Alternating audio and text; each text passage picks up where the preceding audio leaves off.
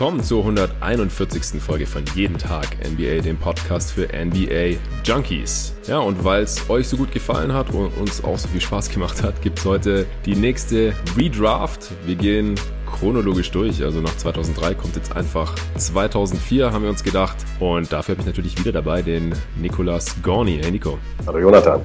Ja, wie gesagt, äh, letzte Woche haben wir 2003 einfach mal versucht und es kamen so viele positive Kommentare, Nachrichten auch auf Twitter, Instagram, Facebook, dass wir das auf jeden Fall nochmal machen sollen, dass es äh, super unterhaltsam war, super interessant war. Und weil wir das ganz ähnlich gesehen haben, haben wir gedacht, warum nicht? Und dass wir jetzt am besten gleich diese Woche weitermachen. Heute ist Montag, der Pod kommt dann wahrscheinlich morgen am Dienstag raus. Heute Morgen hatte ich ja schon die Preview, Review zu den Brooklyn Nets aufgenommen, zusammen mit dem Pascal. Und jetzt nach Feierabend, Montagabend, gönnen Nico und ich uns hier noch die 2004er Draft Class. Dieser Pod wird präsentiert von Blinkist, dem ersten Sponsor von Jeden Tag NBA. Die sind immer noch am Start, aber wenn ihr immer noch kein Blinkist Abo habt oder vielleicht auch noch gar nicht wisst, was diese App überhaupt macht und kann, dann erzähle ich euch da zur Mitte des Pods noch ein bisschen was dazu.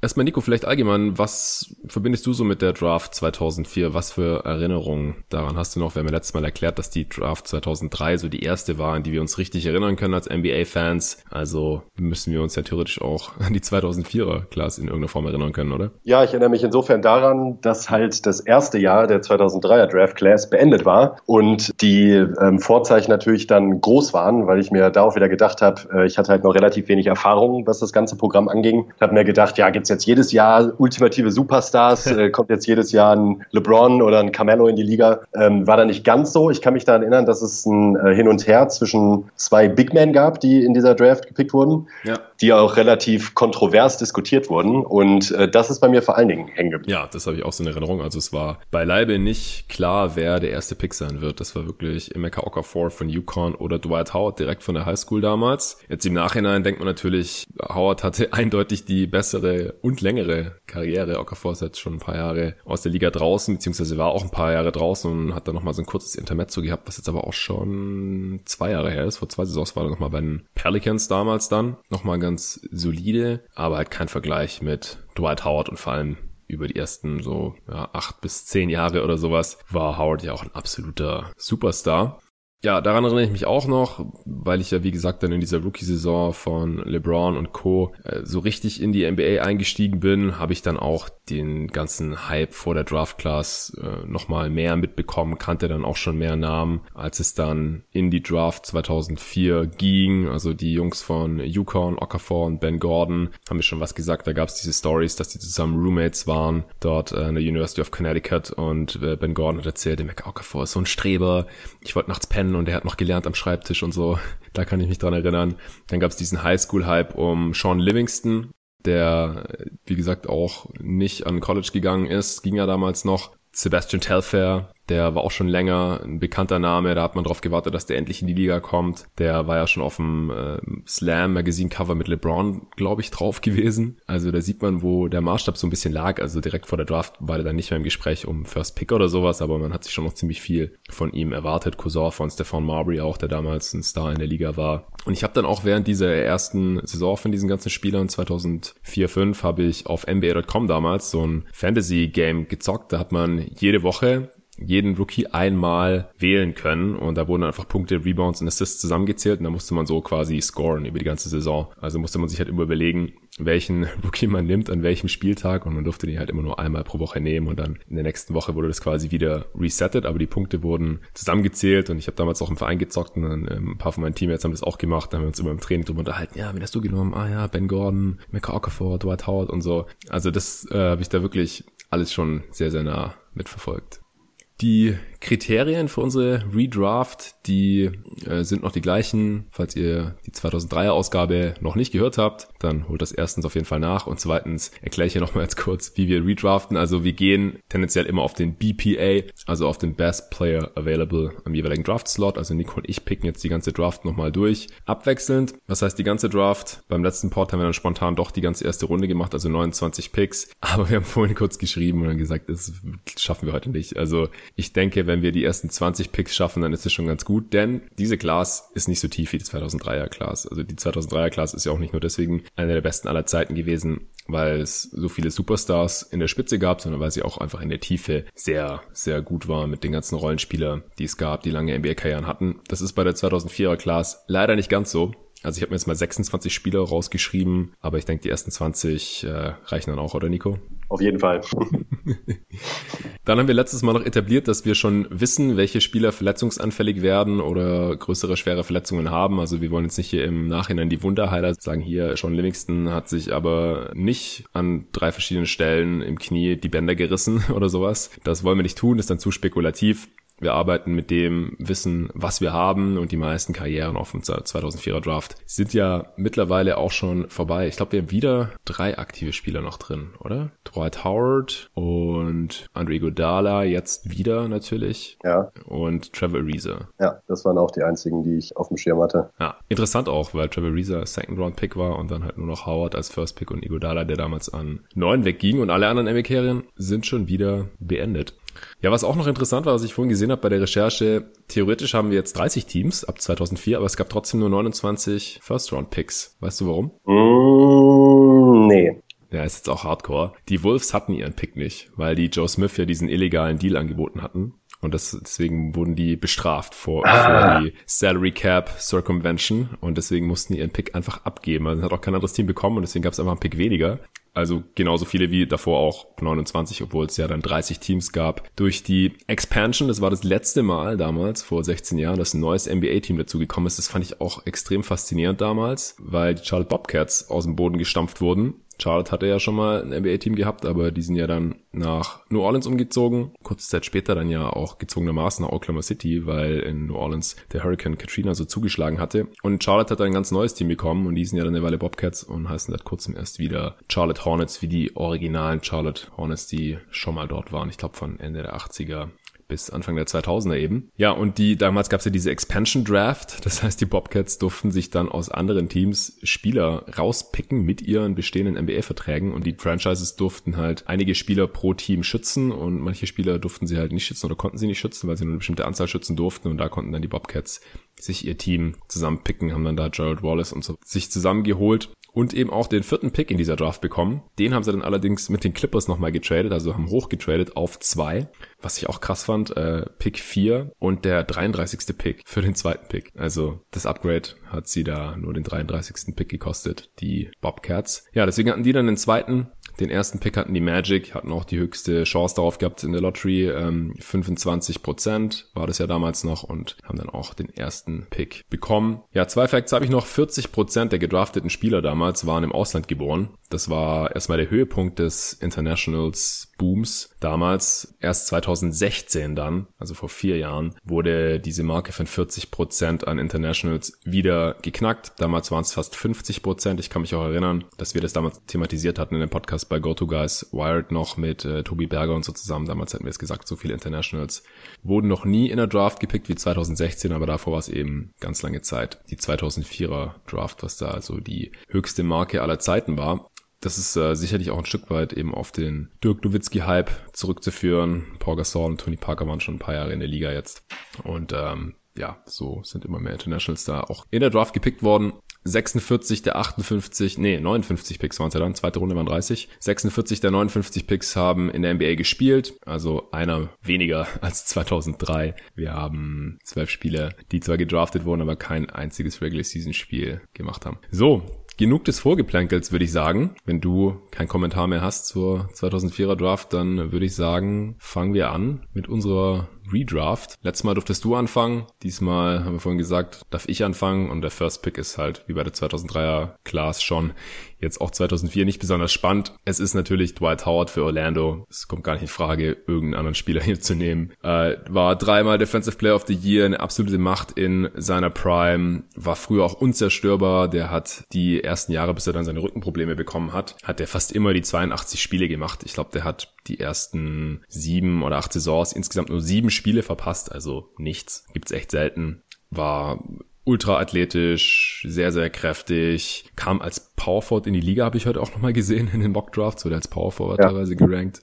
äh, obwohl er nicht im Ansatz irgendeinen Wurf hatte. Also selbst für damalige Verhältnisse verstehe ich nicht ganz. Also er, er als Rookie war er noch nicht ganz so kräftig und breit. Ja, vielleicht deswegen kam halt als 18-jähriger Fatzke da in die Liga. Deswegen hat man ihm da am Anfang auch noch einen anderen Big Body an die Seite gestellt in Orlando, aber der ist dann sehr schnell auf die 5 gerückt. Ähm, Im Kopf hat es leider nie so hundertprozentig geklickt, äh, zumindest was das offensive Selbstverständnis anging, wollte immer eher zu viele Post-Ups und zu wenig Pick-and-Roll laufen. Und ja, wie gesagt, mit, mit dem Shooting war es auch nie weit her über die Karriere 56 Prozent ähm, von der Freiwurflinie. Dreier hat er auch nie entwickelt. Aber ansonsten einfach ein absoluter Superstar. War auch im erweiterten MVP-Kandidatenkreis in, in seinen besten Jahren. Gerade in dem Jahr, wo es dann Derrick Rose geworden ist, da konnte man auch Argumente für Dwight Howard finden, auf jeden Fall über die Karriere 17 Punkte, 12 Rebounds im Schnitt. Ja, was äh, fällt dir noch zu Dwight Howard ein? Ja, ich gehe auch direkt auf das MVP-Ding. Also für mich war er 2011 MVP, nicht weil ich ein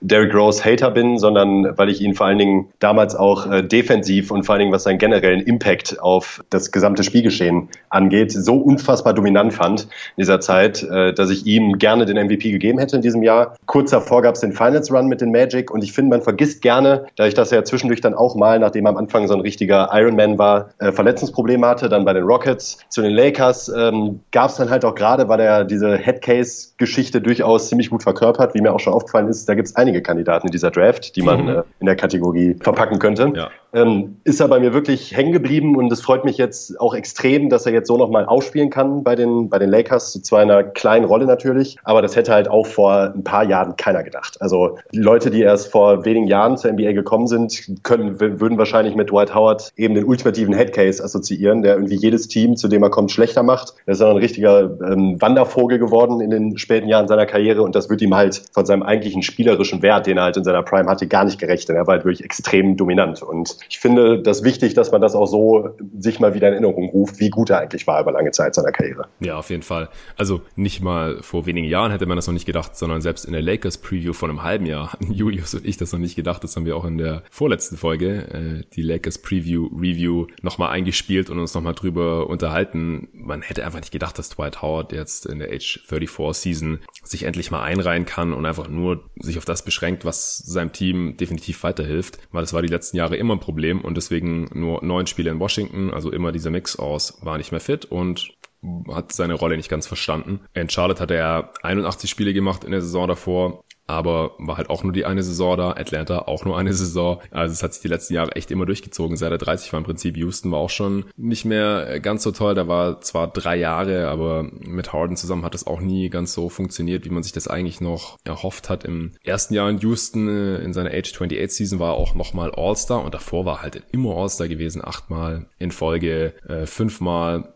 All Defensive Team, achtmal All-NBA auch, ist auch immer ein gutes Zeichen, wenn man nicht nur achtmal All-Star war, sondern auch achtmal ins All-NBA-Team gekommen ist, ja, weil es gibt halt nur 15 Spots im All-NBA-Team und es gibt 24 All-Stars und wenn man halt die ganzen Spieler sieht, wie wir es ja auch schon bei der 2003er Draft zum Beispiel hatten, die ständig All-Star waren, aber halt fast nie All-NBA, dann ähm, ist es nicht ganz so viel wert, wie wenn jemand ständig auch in die All-NBA-Teams gewählt wird und Dwight Howard war auch oft im First-Team da, einfach der Center. Ähm, fünfmal Rebounding Champ auch, äh, zweimal Block Champ. Also hat einfach dominiert. Ich habe es jetzt auch gerade nochmal vor mir. Hat die ersten sieben Saisons, insgesamt sieben Spiele verpasst. Ja, und auch dieser Playoff Run da 2008, 2009, wenn die Magic da gewonnen hätten gegen die Lakers, und es war vor allem zu Beginn der Serie durchaus knapp, dann wäre er auch ganz klar der Finals MVP gewesen. War ganz klar der beste Spieler und wichtigste Spieler in diesem Team. Ja, absolut. Gut, dann äh, können wir von mir aus zum zweiten Pick kommen. Und jetzt wird es schon ein bisschen spannender. Ja, könnte ein bisschen spannend werden. Ähm,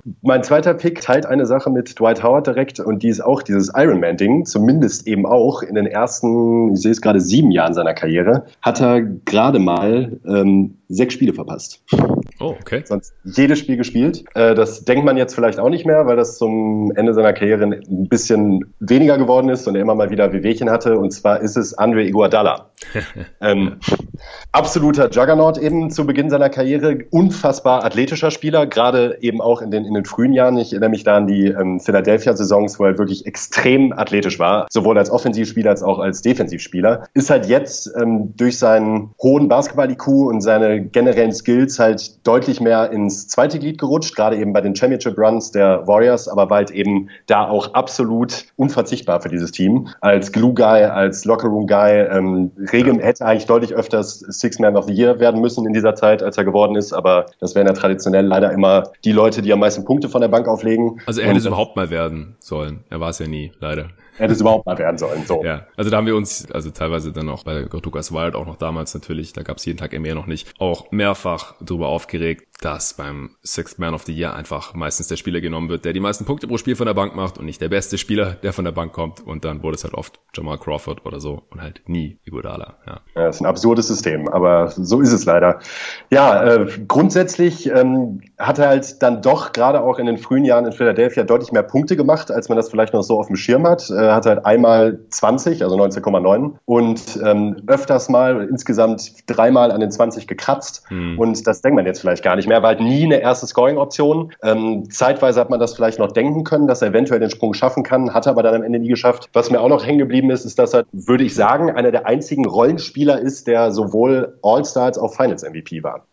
Ja, also Rollenspieler, die Finals MVP werden, gibt's ja sowieso nicht so viele. Und auch welche, die All-Star werden, gibt's nicht so viele. Aber es ist auch schon bezeichnend jetzt für die Class, dass wir hier an zwei halt einen Spieler haben, der einmal All-Star war. Also und, und Igodala bei aller Liebe und auch Finals MVP Ehren und so weiter. Er, er war jetzt kein Superstar. Ja. Aber für mich auch ganz klar hier an zwei hätte ich auch gemacht vor allem aufgrund des Gesamtimpacts. Ja, also wenn man sich jetzt halt nur auf Scoring oder sowas fokussieren möchte, da ist äh, Iguodala jetzt niemand, der herausgestochen ist. Also du hast ja gerade gesagt, er hat einmal 19,9 gemacht, hat nie die 20 Punkte pro Spiel geknackt. Und in den meisten anderen Draft-Jahrgängen hast du wahrscheinlich an der zweiten Position bei einem Redraft schon jemanden, der mehr als 12 Punkte pro Spiel gemacht hat. Ja. Aber er war immer ein super Allrounder, hat über Jahre auch immer die fünf Rebounds und fünf Assists noch im Schnitt geknackt, was zu dem Zeitpunkt in der Regelmäßigkeit nur LeBron James James noch gelungen ist und auch immer ein richtig starker Defender. Also war nur zweimal im All-Defensive Team. Da gibt's auch in dieser Class, auch neben dem schon genannten Dwight Howard, noch andere Spieler, die es deutlich öfter geschafft haben. Also auch da ja, hat er nie so ganz den, den Hype erfahren, aber man hat halt schon spätestens in den Playoffs meistens gesehen, wenn er dann die gegnerische erste Option ausgeschaltet hat, hat auch hm, LeBron James so gut verteidigt, wie man das halt nur konnte, was ja auch eine große Rolle gespielt hat bei seiner Ernennung zum Finals MVP 2015, weil offensiv hat er in erster Linie halt offene Eckendreier reingehauen und darf man natürlich auch nicht vergessen, oft ist er halt der sekundäre Ballhändler gewesen und das muss man halt auch erstmal schaffen bei einem Contender, äh, jetzt vielleicht nicht die zweite, dritte Scoring-Option zu sein, aber halt schon eine der ersten Ballhandling, Playmaking-Optionen. Äh, wie siehst du denn im Nachgang, vielleicht so auch als NBA-Historian, den Finals MVP 2015 für Godala? Ganz kurz. Boah, ähm, also ähm, ich hätte ihn damals, äh, da bin ich jetzt auch gar nicht mal alleine, ich hätte ihn damals LeBron gegeben, nicht weil ich LeBron-Fan bin, sondern weil ich immer noch, ähm, wenn man sich anguckt, wie das Team um ihn rum aussah, Kyrie Irving hat sich verletzt im ersten Spiel, Kevin Love, äh, das war die Olinik-Geschichte Geschichte, glaube ich, ne? Ja. Der ja, Kevin Love raus. Und dann führt es halt eben dazu, dass halt Spieler wie äh, Matthew Dellavedova eben die zweitbesten Spieler, äh, der zweitbeste Spieler im Cavs-Team war, vielleicht noch neben Moskow. Und äh, James hat das Team halt gecarried, wie ich das so selten gesehen habe in der Form. Die Quoten haben natürlich darunter gelitten, aber die Zahlen, die er da auf, äh, aufgelegt hat, es war unfassbar. Ich habe da noch ähm, Sachen im Kopf, dass irgendwie, ähm, da wurden die Dreierquoten gegenübergestellt, wenn James assistiert seinen Mitspielern und wenn James nicht assistiert. Und das war irgendwie ein Unterschied von 35 Prozent oder so. Das ganz ganz, ganz, ganz ja, heftig. Ja. Ähm, das war halt extrem. Curry hätte es auch werden können. Der hat auch äh, zwei, drei noch wirklich gute Spiele gehabt in der Serie. Damit hätte ich auch leben können. Iguodala war halt so ein bisschen, er hat's verdient. Er war extrem ausschlaggebend für den Sieg der Warriors auch am Ende. Aber ich hätte ihm den MVP nicht gegeben. Das Ding ist halt, dass neben Jerry West halt nie einer aus dem Verliererteam Finals MVP geworden ist. Ja ich hätte LeBron in diesem Jahr auf jeden Fall gegönnt. Ja, also wenn man das mal wieder hätte machen wollen, einen Verlierer trotzdem Finals MVP Award zu geben, dann LeBron in diesen Finals gar keine Frage. Bin ich nicht so der Fan von und ich glaube auch der Shitstorm wäre nicht klein gewesen von den LeBron-Hatern. ja, als Finals-Verlierer dann Finals MVP kommen hätte. Ja, und wenn es einer von den Warriors sein sollte, dann aus meiner Sicht halt auch Curry. Ich meine, selbst wenn er halt nicht den Wurf nimmt oder auch wenn er ihn nicht trifft, dann hat er halt immer so einen riesen Einfluss gehabt auf die gegnerische Defense, dass es überhaupt erst diese ganzen offenen Würfe für Iguodala gab und dass er die überhaupt erst nehmen konnte und dann halt auch treffen konnte. Und wenn Iguodala weniger Punkte macht oder schlechter trifft in dieser Serie, dann wird er auch nicht Finals MVP, weil nur wegen der Defense, also ja, es gibt noch andere Spieler in dieser Class, die sich noch mehr über die Defense definiert haben, die wären auch niemals Finals MVP geworden. Ja. Nee, er war halt eben einfach nicht der beste Spieler der Serie und damit ist das äh, Thema für mich eigentlich schon erledigt. Ja, so kann man es auch zusammenfassen. Wunderschön. Also an zwei Iguodala zu den Charlotte Bobcats. Wie gesagt, gerade in diesem Jahr aus dem Boden gestampft. Denkst du, das hätte irgendwas an den Bobcats als Franchise verändert? Mm, naja, also Igor Dalla ist halt schon nun mal ein extremer Musterprofi und ich glaube, dass er mit seiner Arbeitseinstellung und seinem generellen Standing, was er da natürlich nicht hatte als Rookie, aber sich halt relativ schnell aufgebaut hat, ähm, durchaus positiven Einfluss hätte nehmen können auf die Entwicklung der Franchise. Ähm, weiß ich nicht genau, könnte mir aber vorstellen, dass es positiv war. Eine Sache noch, die mir gerade noch einfällt, ähm, was ich bei Iguodala wirklich auch beeindruckend finde, ist halt die Longevity seiner Karriere. Also es ja. sind unfassbar viele Saisons, hat gerade wie gesagt am Anfang kaum Spiele verpasst, dann immer mal wieder wie Wehwehchen gehabt, aber auf dem Level hat er schon extrem viele gute NBA-Jahre hingelegt und das ist schon beeindruckend. Ja, definitiv. Also er galt jetzt auch vor der Saison noch so als ein, ein Trade-Chip oder Asset oder so X-Faktor bei irgendeinem Contender. Und wie gesagt, er ist jetzt der einzige Spieler neben Howard und Reza, die überhaupt noch von dieser Class in der Liga sind und er galt halt noch als Difference Maker. Gab jetzt auch noch ein bisschen Gegenwert für die Grizzlies, auch wenn der im Endeffekt zusammengezählt, wenn, wenn man den ganzen äh, Trade sich anschaut, nicht besonders hoch war für die Grizzlies, wie Julian Lage hier schon beklagt hat in der Preview-Review zu den Memphis Grizzlies. Der fand den Trade ja schrecklich für die Grizzlies. Aber die Grizzlies mussten ihn immer nicht rauskaufen. Sie haben noch einen Trade gefunden. Äh, Pat Riley hat ihn sofort verlängert, ja, äh, und das halt bei jemandem, der jetzt schon 16 Jahre in der Liga war und in der Age 36 Season ist. Also in der Regular Season, glaube ich, kann man nicht mehr viel von Iguodala erwarten. Da hat er sich auch die letzten Jahre in Golden State immer schon geschont und jetzt hat er im Prinzip nur diese paar Spiele gemacht noch für die Heat dieses Jahr. Aber in den Playoffs, da konnte man sich dann schon immer noch auf ihn verlassen, halt, wenn auch in limitierter Rolle. Aber auf jeden Fall auch einer der besten Rollenspieler bis heute.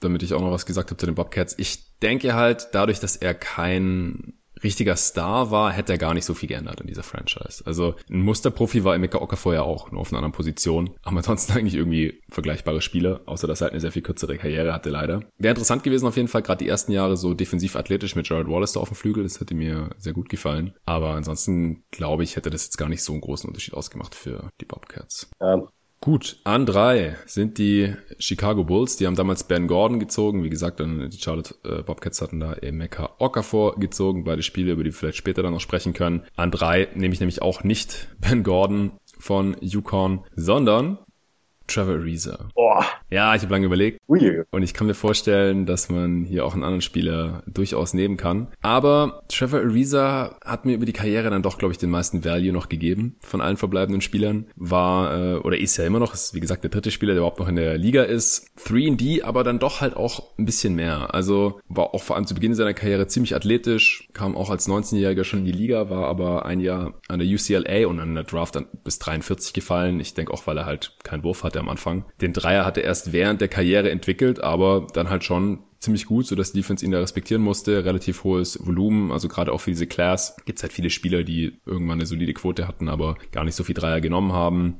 Auch ein starker Defender, hat auch solides Playmaking mitgebracht, dass er je nach Rolle in seinem Team dann auch mal mehr oder mal weniger zeigen durfte war jetzt nie All-Star oder so. Und es gibt noch ein paar All-Stars in dieser Class. Allerdings, außer Dwight Howard waren das halt alles immer so Fringe All-Stars oder Eastern Conference All-Stars oder halt einmal All-Star und dann nie wieder. Und deswegen fand ich alle nicht so überzeugend wie jetzt halt Trevor Reza. Ist auch Champion geworden 2008, 2009 mit den Lakers noch. War ein bisschen ein Journeyman. Also hat auch bei acht Teams, glaube ich, gespielt jetzt über seine Karriere. Wie gesagt, damals für den Knicks erst in der zweiten Runde gedraftet. Die haben den dann relativ bald nach Orlando getradet. In diesem Steve Francis Trade müsste das gewesen sein. Dann ist er bei den Lakers gelandet, hat da die Championship mitgenommen als Bankspieler, kam also die meisten Spiele nur von der Bank. Ich glaube, in Playoffs ist er dann irgendwann gestartet auch. Ja, hat er einen hohen Impact in den Playoffs. Ja, genau.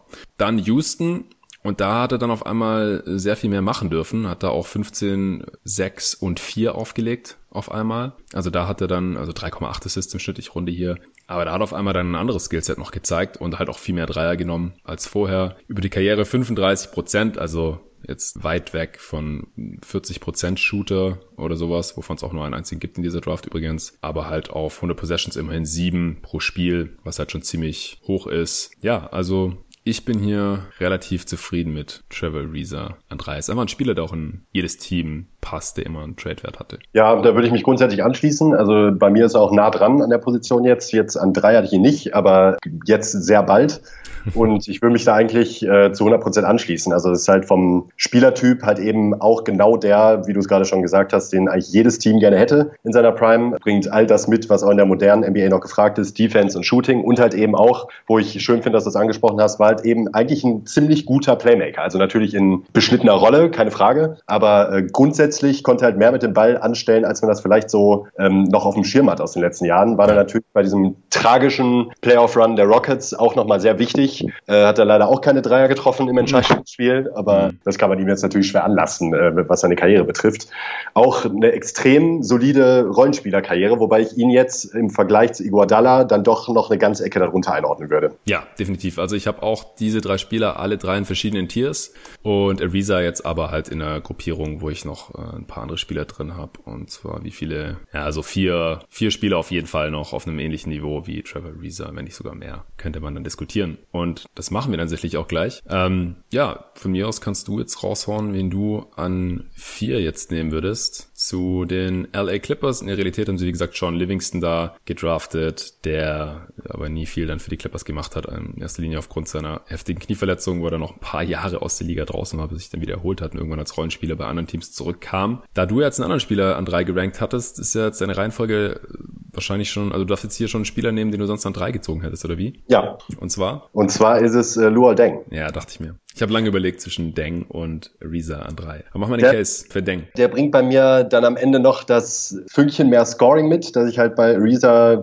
stellenweise noch ein bisschen vermisst habe. Mhm. Er konnte sich vor allen Dingen eigenständig auch gut Würfe kreieren und erarbeiten und war dazu halt eben sehr guter Allrounder, muss man eben sagen. War ein guter Rebounder, ein solider Passer, kein wirklich guter Passer, aber immerhin solide. Ähm, konnte sich auch in viele Teams gut einfügen und gerade bei seinem langen Bulls Run ähm, hat man auch immer wieder gemerkt, dass er da auch ein sehr elementarer Bestandteil war dieses Teams mit Derrick Rose und Carlos Buser, Joaquin Noah, wie, wie, sie nicht alle hießen damals. Da war Deng halt immer extrem wichtig und ist mir auch als extrem wichtig in Erinnerung geblieben. Vor allen Dingen halt eben als Verteidiger, denn da war auf dem Flügel dann nicht ganz so viel vorhanden bei den, äh, bei den Bulls aus dieser Zeit. Und ja, hat auch nie die 20 Punkte geknackt, auch immer mal wieder dran vorbeigeschraubt. Und der läuft bei mir in der Hinsicht auch immer so ein bisschen, äh, fällt so ein bisschen in das Raster, da ich auch mal denke, eigentlich hätte ich mir von ihm immer noch so einen Ticken mehr Scoring gewünscht. Also ja. ich denke, dass er vielleicht eben doch mal die 20 Punkte ein oder zweimal geknackt hätte. Ich würde behaupten, dass das vom Talent her Locke hätte schaffen können. Der auch durchaus eine lange Karriere gehabt. An der Stelle bin ich da sehr zufrieden mit, muss ich sagen, als vierten Pick. Ja, also wie gesagt, ich habe auch sehr lange überlegt. Man muss auch noch dazu sagen, ich meine, er durfte auch immer richtig viel spielen und ist trotzdem nicht auf die 20 Punkte gekommen. Und ich habe das auch verglichen mit Trevor Reza Scoring und sie sind halt bei der Effizienz nehmen sich gar nichts über die Karriere Offensive Rating von 107, also beides nicht so toll. Damals, also über die gesamte Karriere äh, ist es aber noch okay, weil einfach das Früher sehr viel niedriger war als heutzutage.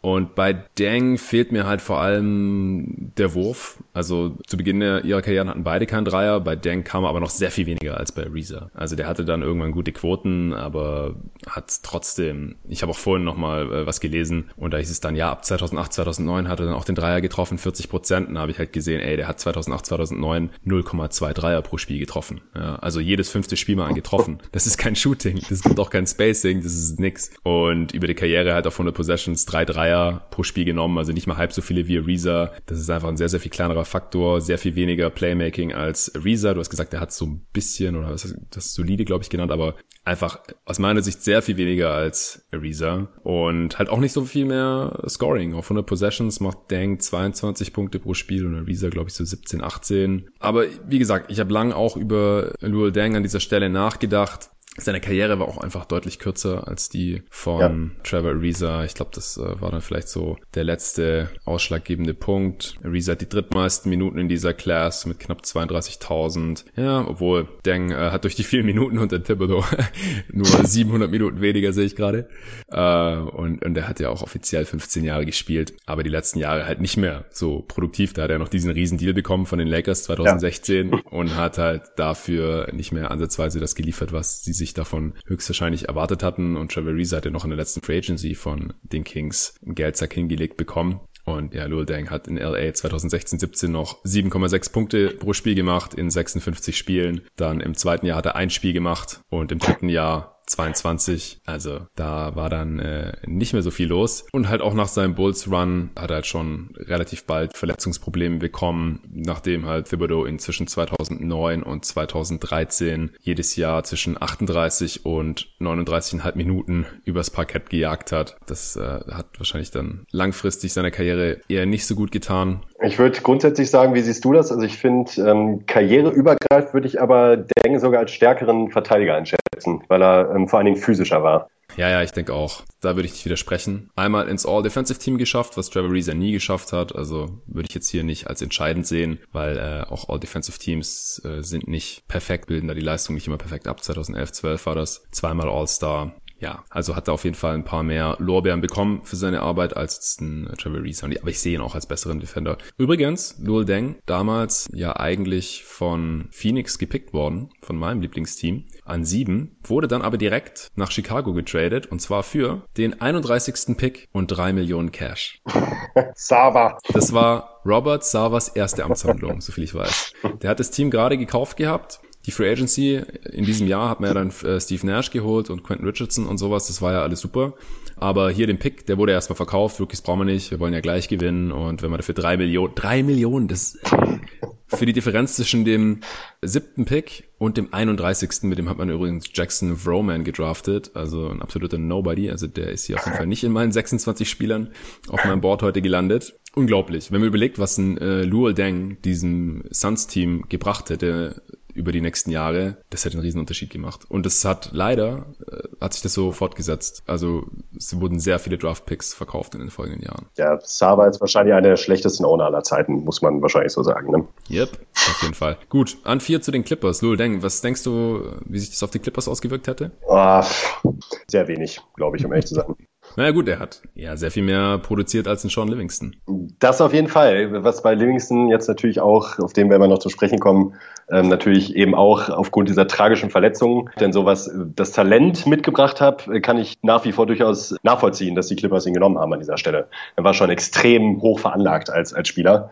Äh, ohne Wurf vielleicht, aber auf, zu Livings kommen wir später. Ähm, ja, ja, also gut, sportlich jetzt äh, natürlich dann schon durchaus was ändern können, glaube ich. Klar, Deng ist genau wie Iguodala nie ein Star gewesen, ähm, aber ja, doch, doch, ich sehe ja. ich, ich seh die Case. Ja. Vor allem hatten die Clippers da mit Elton Brand und so, ja. äh, Corey McGaddy dann ja auch eine kurze, erfolgreichere Zeit, Mitte der 2000er, also kurz danach. Ich glaube 2006 müsste das gewesen sein. Auf jeden Fall ein, zwei Jahre vielleicht, nachdem Deng gedraftet wurde. Von daher hätte er da wahrscheinlich schon helfen können. Okay, ich bin wieder dran. An fünf Washington Wizards. Die haben in der Realität Devin Harris gedraftet und dann direkt für Anton Jameson getradet zu den Dallas Mavericks. Und ich würde wieder Devin Harris nehmen.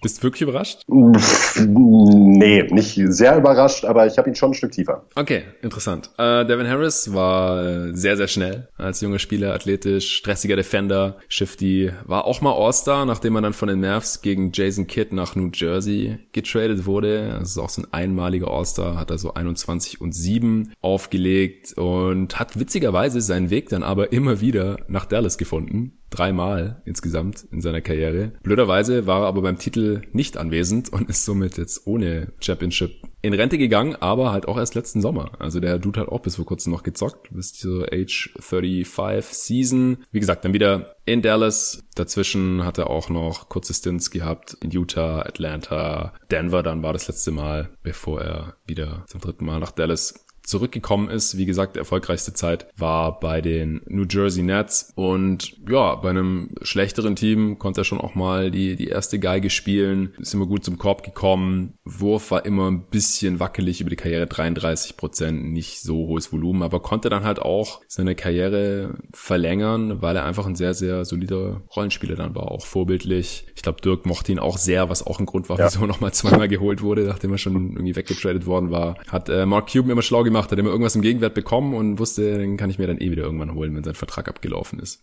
Warum hast du ihn jetzt nicht so hoch?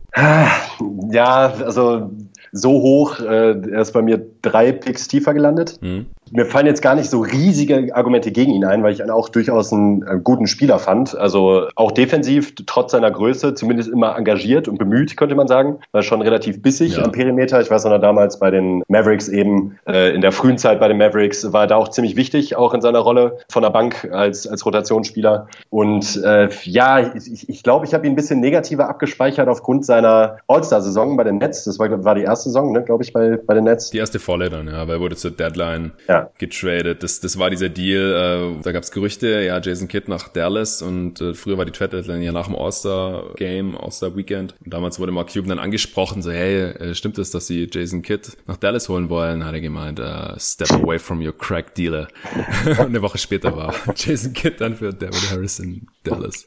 Ja, aber genau, 2008, 2009, die erste volle Saison, 69 Spiele, da hat er 21 und 7 aufgelegt, genau, und ist All-Star geworden im Osten. Ja, und da war, da war eben das Ding, dass ähm, alle gesagt haben, ja, wie kann man nur den alten Jason Kidd holen äh, für diesen brillant aufspielenden Devin Harris, der auch in dieser Saison, ich glaube, dreimal über 40 gemacht hat für die Nets. Mhm. Äh, mehrfach in den hohen 30ern. Ich habe sie gerade nochmal offen, da waren schon ordentliche Scoring-Explosionen dabei. Und das hat mich halt immer ein bisschen gestört, weil das war jetzt so ein bisschen Empty Stats äh, in einem schlechten Team, kam mir zumindest immer so vor. Und Jason Kidd hat halt dann doch am Ende natürlich mit dem Titel sowieso aber noch einen großen äh, Impact auf die Mavericks. Und äh, da ist mir Devin Harris dann immer einen Ticken zu gut weggekommen. Aber grundsätzlich jetzt so, nachdem du auch den Case gemacht hast, kann ich durchaus nachvollziehen, wo man ihn da sieht an der Stelle. Also ein großes äh, Manko sehe ich jetzt nicht bei ihm. Ist jetzt nicht so, als äh, gäbe es eine riesige Schwäche, die mich stört oder irgendwas, was in dem Bereich fällt. Hm. Hey, die Nets hatten 34 Siege in der Saison. Ich weiß gar nicht, was ja, du willst. Ja, okay, ja gut, ja gut. Für Nets ja, ganz nee. schlecht. Sorry, Pascal. Stimmt schon. Also, wie gesagt, deswegen habe ich zum Beispiel lieber Trevor Reza an drei in dieser Redraft, weil diese einmaligen All-Star-Nominierungen im Osten bei einem 34-Siege-Team ist mir dann auch Wurst irgendwie. Nee, aber wie gesagt, ich habe in dieser Tier schon noch mehrere andere Spieler, aber ich glaube, Devin Harris gefällt mir hier jetzt am besten. Wen nimmst du dann jetzt an sechs, wenn es eher an den Spielern lag, die noch über waren bei dir, als an Devin Harris selbst für die ja, Atlanta Hawks? Da fühle ich mich jetzt auch schon gar nicht mehr so gut mit, wenn ich mir mein Board hier so angucke. Da habe ich genommen Josh Smith. Oh, an sechs schon, wow. Ja, das war oh. nämlich genau der, wo ich auch dachte, das könnte ziemlich hoch sein. Und vielleicht verkläre ich ihn da auch ein bisschen. Also fassen wir mal Josh Smith zusammen, den ich auch durchaus in die Kategorie Headcase packen würde. Ja, bitte. Ähm, offensiv extrem untalentiert, würde ah, ich sagen. Äh, ich würde nicht untalentiert sagen. Nee, nicht untalentiert, aber er wusste halt nicht so recht, was er mit dem Werkzeugkasten anfangen sollte. Richtig, richtig. Ja, weil ein begnadeter Athlet, unfassbar athletisch, ja. extrem, extrem athletisch. Und was mich halt, ihn hat so hochpushen lassen, und da kann es sein, dass ich das ein bisschen verkläre, aber abgesehen von seinen ganzen Blockpartys, die er immer wieder ausgepackt hat, hat er unfassbare Blocking-Werte aufgelegt über viele Saisons. Ja, war er ein verdammt guter Impact-Verteidiger. Mhm. Und ähm, er war katastrophal effizient. Er hat halt gar keinen Wurf gehabt, nie. Ähm, außer halt die zwei Dreier, die er dann mal gegen die Clippers getroffen hat in der Playoff-Serie. bei dem legendären Comeback ja. äh, der, der Rockets. Ansonsten aber natürlich absolut kein Wurf. Ich fand ihn aber eben als Verteidiger und als Spielertyp nach wie vor sehr interessant. Also heute wäre wahrscheinlich nicht wirklich wertvoll, weil er eben eigentlich nur eine große Position spielen kann, dafür eben keinen Wurf mitbringt, also gar nicht. Ja, ich glaube, ich muss mich echt extrem auf die Defense stürzen, um das hier irgendwie zu rechtfertigen. die fand ich aber dafür wirklich auch außerordentlich gut. Und auch eben, was die, ähm, war extrem bunt von seinen Fähigkeiten als Verteidiger, war nicht nur ein Shotblocker, sondern ein extrem guter Help-Verteidiger, gut in der Pick-and-Roll-Defense, konnte halt wegen seiner Wingspan auch problemlos unterm Korb, nicht nur als Shotblocker, sondern generell Würfe verändern und auch im Low-Post dagegen halten. Ähm, da ist er mir wirklich sehr positiv hängen. Ja, also ich mag Josh Smith total. Ich habe ihn trotzdem drei, vier Spots tiefer. Und ich habe trotzdem schon gedacht, dass ich irgendwie einen Case fehlen machen muss an der Stelle. Aber das hast du mir jetzt abgenommen. Nee, aber ich, ich würde gerne noch ergänzen, Er konnte eigentlich alles auf dem Basketballfeld, theoretisch, aber halt nicht konstant die richtige Entscheidung treffen. Das war sein Problem. Und trotzdem ist er der einzige Spieler der Liga, dessen Durchschnittswerte von äh, Punkte, Rebounds, Assists, Blocks und Steals über die Karriere sonst niemand aufgelegt hat. Niemand. Wenn man die Steals noch rausnimmt, ich, ich kann es gleich vorlesen, was es ist. Wenn man die Steals rausnimmt, dann kommen über die Karriere noch Tim Duncan und Kareem Abdul-Jabbar ran. Also da sieht man halt mal, was Josh Smith für ein krasser Allrounder war. Also der hat über fast 900 Spiele 14,5 Punkte im Schnitt aufgelegt, 7,4 Rebounds, 3,1 Assists, 1,2 Steals und 1,9 Blocks. Wie gesagt, niemand sonst in der NBA-Geschichte hat diese Kombination. Das heißt, der konnte theoretisch wirklich alles, aber halt leider offensiv nur theoretisch. Und zwar hat sich das zum Beispiel in einem Karriere-Offensiv-Rating von 100 niedergeschlagen. 100, ganz genau. Und er hat, was sind das, sieben Saisons, wo er ein Offensiv-Rating von über 100 hat. Und das letzte war 2011, 12. Danach ist es einfach nichts mehr geworden. Also weil er einfach richtig dumme Würfe genommen hat, immer viel zu viele Turnovers produziert hat. Und ich weiß nicht, wie, was man da hätte vielleicht anders machen sollen. Also ich hätte ihn, glaube ich, an 6 nur gezogen, wenn vielleicht die Spurs diesen Pick gehabt hätten oder so. Ja. Also vielleicht hätte Greg Popovich das irgendwie hinbekommen. Oder wie siehst du das als Spurs-Fan? Ja, also da verklärt man natürlich gerne viel, aber ja. äh, ist halt auch mehr oder weniger die einzige Franchise, auch in dem Zeitraum gerade, die ich mir, wo ich mir vorstellen könnte, dass man da mit so viel Leadership und Veteran im Team und so vielen Musterprofis, wie ja kaum ein anderes Team hatte in der, in, in der vorletzten Dekade, da vielleicht hätte richtig einlenken können, aber selbst dann wäre es wahrscheinlich schwer geworden. Ja, und vor allem jetzt, die letzten Jahre, wäre es wahrscheinlich nicht gut gewesen, wenn er dort gelandet wäre, denn er hat den langen Zweier viel zu sehr geliebt und viel zu schlecht getroffen. Äh, da hat er über die Karriere 34,5 Prozent getroffen, aber jeden vierten Wurf von da genommen. Das ist tragisch. Und er gehört, glaube ich, auch neben, äh, das ist jetzt auch schon ein Weilchen her, aber ich glaube, es müsste immer noch zutreffen, neben Barclay und Westbrook zu den schlechtesten Dreierschützen der Ligageschichte, wenn man Volumen und Quote mit einbezieht. Ja, definitiv. Er hat halt 1578 Dreier genommen ja. und 450 getroffen. Ist halt äh 28,5 Prozent. ja, genau. Ja, das ist äh, die Story von Josh Smith. Ich war von Anfang an verliebt in ihn als Rookie. Ich habe damals auf Premiere Sport ein Spiel geschaut gegen äh, die Dallas Mavericks und da hatte Josh Smith als Rookie 10 Blocks. Hatte zweimal über 200 Blocks in der Saison. Ja, war ein krasser Shotblock auf jeden Fall. Aber als Rookie, wie gesagt, das erste Spiel, das ich von Josh Smith gesehen habe, ich glaube, ich habe das sogar noch auf VHS-Videokassette irgendwo. Genau, 10 Blocks. Ich habe hier gerade das Game Log gefunden. Atlanta at Dallas am 18.12.2004 hat er 33,5 Minuten gespielt. 4 von 11 aus dem Feld. Ein von zwei Freiwürfen, also war auch ein mieser Freiwurf für die Karriere übrigens natürlich. Neun Punkte, sieben Rebounds, vier Assists und zehn Blocks.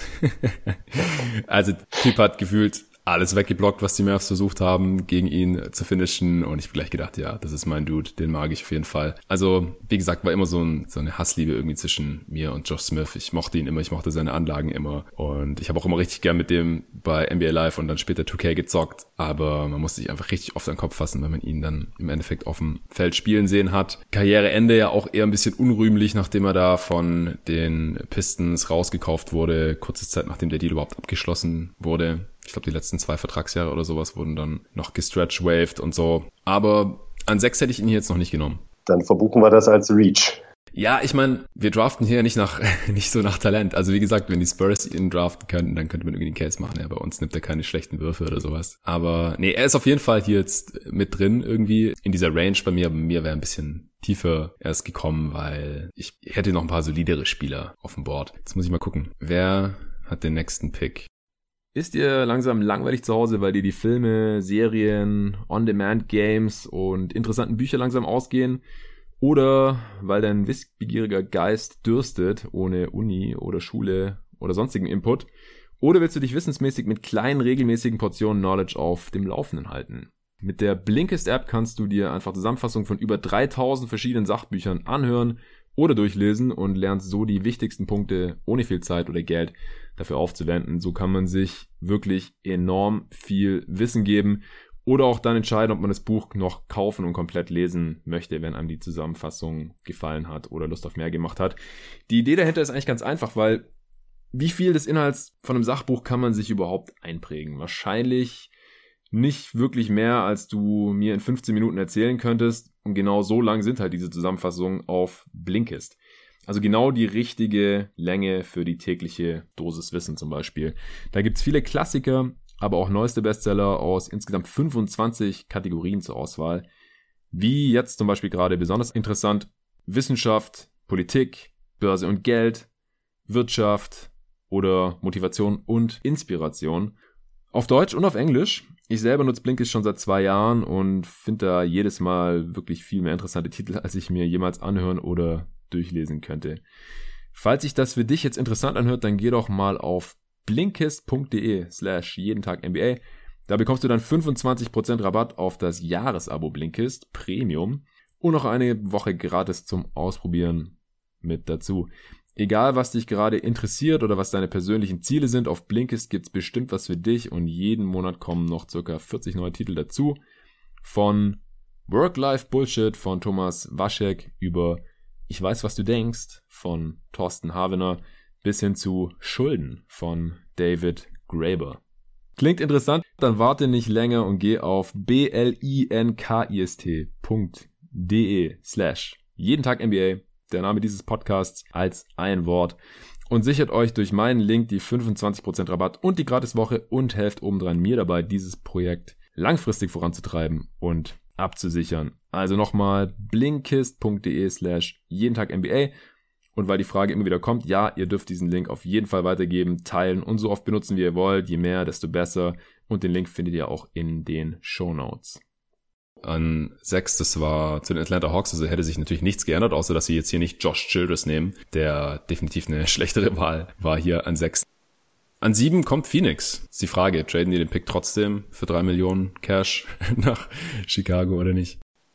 Ich glaube, ich würde Jameer Nelson nehmen, unabhängig davon, ob sie den Pick behalten oder nach Chicago traden. Wenn sie behalten, haben sie da einen sehr guten Backup direkt für Steve Nash. Und ansonsten hätten halt die Bulls ein Spieler gehabt, der einmal All-Star geworden ist, neben Dwight Howard da bei den Contender Orlando Magic, der immer ein sehr, sehr guter Verwalter war, ein guter Shooter. Er hat die höchsten Assists per Game in dieser Class mit 5,1, äh, was jetzt vielleicht nicht so mega viel heißt, aber er war immer sehr kräftig, äh, bemühter Defender auch, aber halt ziemlich kurz, offiziell äh, 6 Foot, also 1,83, aber ich glaube, das war nicht mal mit Schuhen an. Nee, ich denke einfach, dass Nelson hier eine ziemlich solide Option ist. Halt, wie gesagt, auch einer dieser einmaligen All-Stars, passt in jedes Team mit seinem Skillset, entweder als Starter. Nicht viele dieser Roleplayer können auch bei einem Contender starten und haben halt bewiesen, dass sie offensichtlich im Team am keinem Ende des Feldes irgendwie schaden. Auch wenn die Magic da einen ganz guten Backup hatten, noch mit Rafer Alston und auch mit Hideo Turkoglu noch einen äh, guten sekundären Playmaker und so. Aber ich fand Jermaine Nelsons Karriere schon ziemlich überzeugend. Deswegen für mich hier. Ja, da gehe ich mit da haben wir endlich mal wieder denselben Pick zur selben Stelle. Echt? Nice.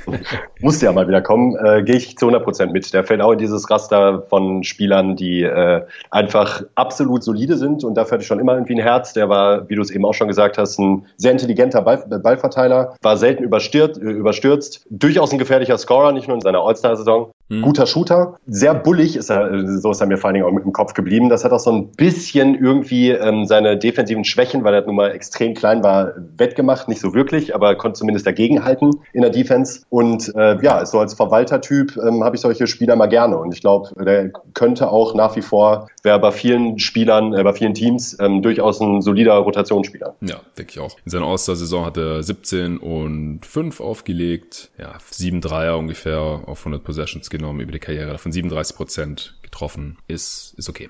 Dann bist du jetzt wieder dran an 8 picken die Toronto Raptors. In der Realität haben sie da Rafael Arujo, Arujo wahrscheinlich portugiesisch, Brasilianer, genommen. Äh, der ist hier nicht auf meinem Board gelandet. Auch einer dieser Busts, von denen es ein paar gab hier in der Lottery 2004. Wen nimmst du da jetzt? Ich nehme den auch einen Spieler, der mir ähm, vom Spielertyp her äh, extrem gut gefallen hat, äh, über, über seine Karriere hinweg. Da gibt es übrigens einige auch in dieser Draft-Class mir aufgefallen, die ich generell, äh, wo ich durchaus ein Herz habe für die Spieler, mhm. auch wenn sie nicht zwingend so gut waren. Aber da gab es einige, die mir wirklich immer viel Spaß bereitet haben als Basketballspieler. Und bei mir ist es Al Jefferson geworden, ja. der ein unfassbarer Low-Post-Professor war. Mhm. Äh, war, glaube ich, auch ein Nickname von ihm, wenn ich mich nicht täusche. Ähm, unfassbar. Der hat halt, konnte wahrscheinlich gerade mal auf eine Zeitung springen so was die Athletik anging, aber war halt so versiert im Low Post, das äh, hat mir einfach ich selber als ehemaliger Big, trotz meiner 1,93, äh, wurde ich natürlich in Deutschland immer dazu verpflichtet, als äh, Big zu spielen. Ja. In meinen frühen Jugendjahren ähm, fand ihn halt unfassbar toll zum Ansehen. Also was er an Finden und an generellen Skills im Low- und High-Post hatte, fand ich halt wirklich extrem beeindruckend. Und er war halt nun mal tatsächlich wirklich ein guter Scorer. Defensiv einfach nicht mobil genug, muss man ganz klar sagen. Da hätte mehr kommen müssen. Auch als Rebounder teilweise ein bisschen underwhelming eher, würde ich sagen. Der hätte auch mehr kommen können, aber als Scorer halt wirklich sehr gut, auch über seine ähm, Karriere hinweg. Ein solides O-Rating, durchschnittlich, aber das hat halt eben bei einer sehr ineffizienten Offense, was Low-Post-Scorer nun mal in der Regel sind, ineffiziente Offensivspieler, ja. hat er das gut bewerkstelligt, finde ich. Ja, also auch Offensivrating von 107, genauso wie äh, Dang und Reza und Jimmy Nelson ist auch in dem Bereich, glaube ich, wenn ich es gerade noch richtig im Kopf habe. Ja, also wenn er effizienter gewesen wäre, dann wäre er jetzt auch schon früher vom Bord gegangen. Ich hatte ihn interessanterweise auch genau an der Stelle jetzt wieder. Beziehungsweise Josh Smith hast du ja schon höher genommen. Das heißt, äh, ich hätte ihn quasi eins höher gehabt vor Josh Smith auch. Ich habe auch noch einen anderen Spieler vor Josh Smith oder vielleicht gleich auf. Aber ansonsten haben wir jetzt dann, glaube ich, wieder dieselbe Reihenfolge von den ersten acht Picks. Ja, Al Jefferson kann mich dir nur anschließen. 20 and 10 Guy. In seiner allerbesten Saison hat es ja sogar ins All NBA-Team geschafft. Ich glaube als dritter Center, aber immerhin. Und äh, es hat einer dieser Spieler, die nie All-Star waren, aber dafür im All-NBA-Team waren. Also genau andersrum gibt's bei Centern natürlich öfter, gerade weil halt um die Zeit herum es nicht so viele Center gab, die äh, All-NBA würdig waren. Und deswegen kann es schon mal vorkommen, dass es so ein Big nicht ins All-Star-Team geschafft hat, aber dann doch ins All-NBA-Team. 2013-14 war das. Ähm, und er galt irgendwie schon immer als defensive Schwachstelle und trotzdem hat es Steve Clifford in der Saison auch geschafft, trotzdem eine Top 5 Defense um ihn herum aufzubauen, um Al Jefferson. Von daher war es möglich und war da nicht ganz so eine Schwachstelle, dass man nicht trotzdem eine gute Team-Defense haben konnte. Immerhin in äh, der All-NBA-Saison hat er auch äh, 22 und 11 aufgelegt. Wie gesagt, war ein solider äh, Dude von einem guten Team, sicherlich nicht die erste Option. Die äh, Hornets damals äh, Bobcats hießen sie dann noch, sorry, haben aber immerhin einen positiven Rekord gehabt, 43 und 39 und ich glaube, das war also das absolute Ceiling von Al Jefferson. Der kam interessanterweise auch direkt von der Highschool noch damals, von den Boston Celtics äh, gedraftet, aber ein Stückchen weiter hinten und wie gesagt, ich hätte ihn jetzt auch hier an der Stelle genommen. In der Realität ging er an 15 weg. Vielleicht noch ergänzend zu den anderen Spielern, die wir jetzt zuletzt gedraftet hatten. Äh, Josh Smith ging an 17 damals zu den Atlanta Hawks. Jimmy Nelson ging an 20 über die Denver Nuggets zu den Orlando Magic. Gut, dann bin jetzt wieder ich dran. An 9 Philly. Die hatten ja in der Realität natürlich Andre Godala gedraftet, der ist jetzt schon weg. Und ich nehme jetzt J.R. Smith. Was? Hättest du den jetzt auch gehabt, oder? Ja, habe ich auch. Nice. Ja, äh, ich kann mich erinnern, dass es vor der Draft hieß, er hätte Kobe Bryant Anlagen und das ist ja auch gar nicht so verkehrt. Also athletisch ohne Ende. Also äh, wenn ihr das schon vergessen habt, dann zieht euch mal J.R. Smith Highlight Dunks rein aus den ersten, weiß nicht, zehn Jahren seiner Karriere oder sowas. Äh, da hat er ungefähr alles gestopft, was in seine Richtung geschmissen wurde, alley mäßig und Reverses und Facials, ganz heftige, habe ich da noch im Kopf. Und er hat halt schon äh, Shooting-Händchen, Shooting-Stroke und konnte das ja auch in guten Teams zeigen. Also äh, Championship gewonnen mit den Cavs, ist so Kategorie Spieler, die bei Contendern entweder der schlechteste Starter sind oder vielleicht so Sixth Man von der Bank, weil er halt definitiv Limitationen hat. Also defensiv nicht immer bemüht, aber wenn er mal locked in war, wenn er begrenzte Aufgaben hatte, dann äh, konnte er das auf jeden Fall auch besser als andere Spieler, die ich jetzt noch niedriger hier gerankt habe. Ja, der Fokus war nicht immer so ganz da. Ja, wir erinnern uns an die Finals äh, Spiel 1 2000 18, also offensichtlich nicht wusste, was der Spielstand ist.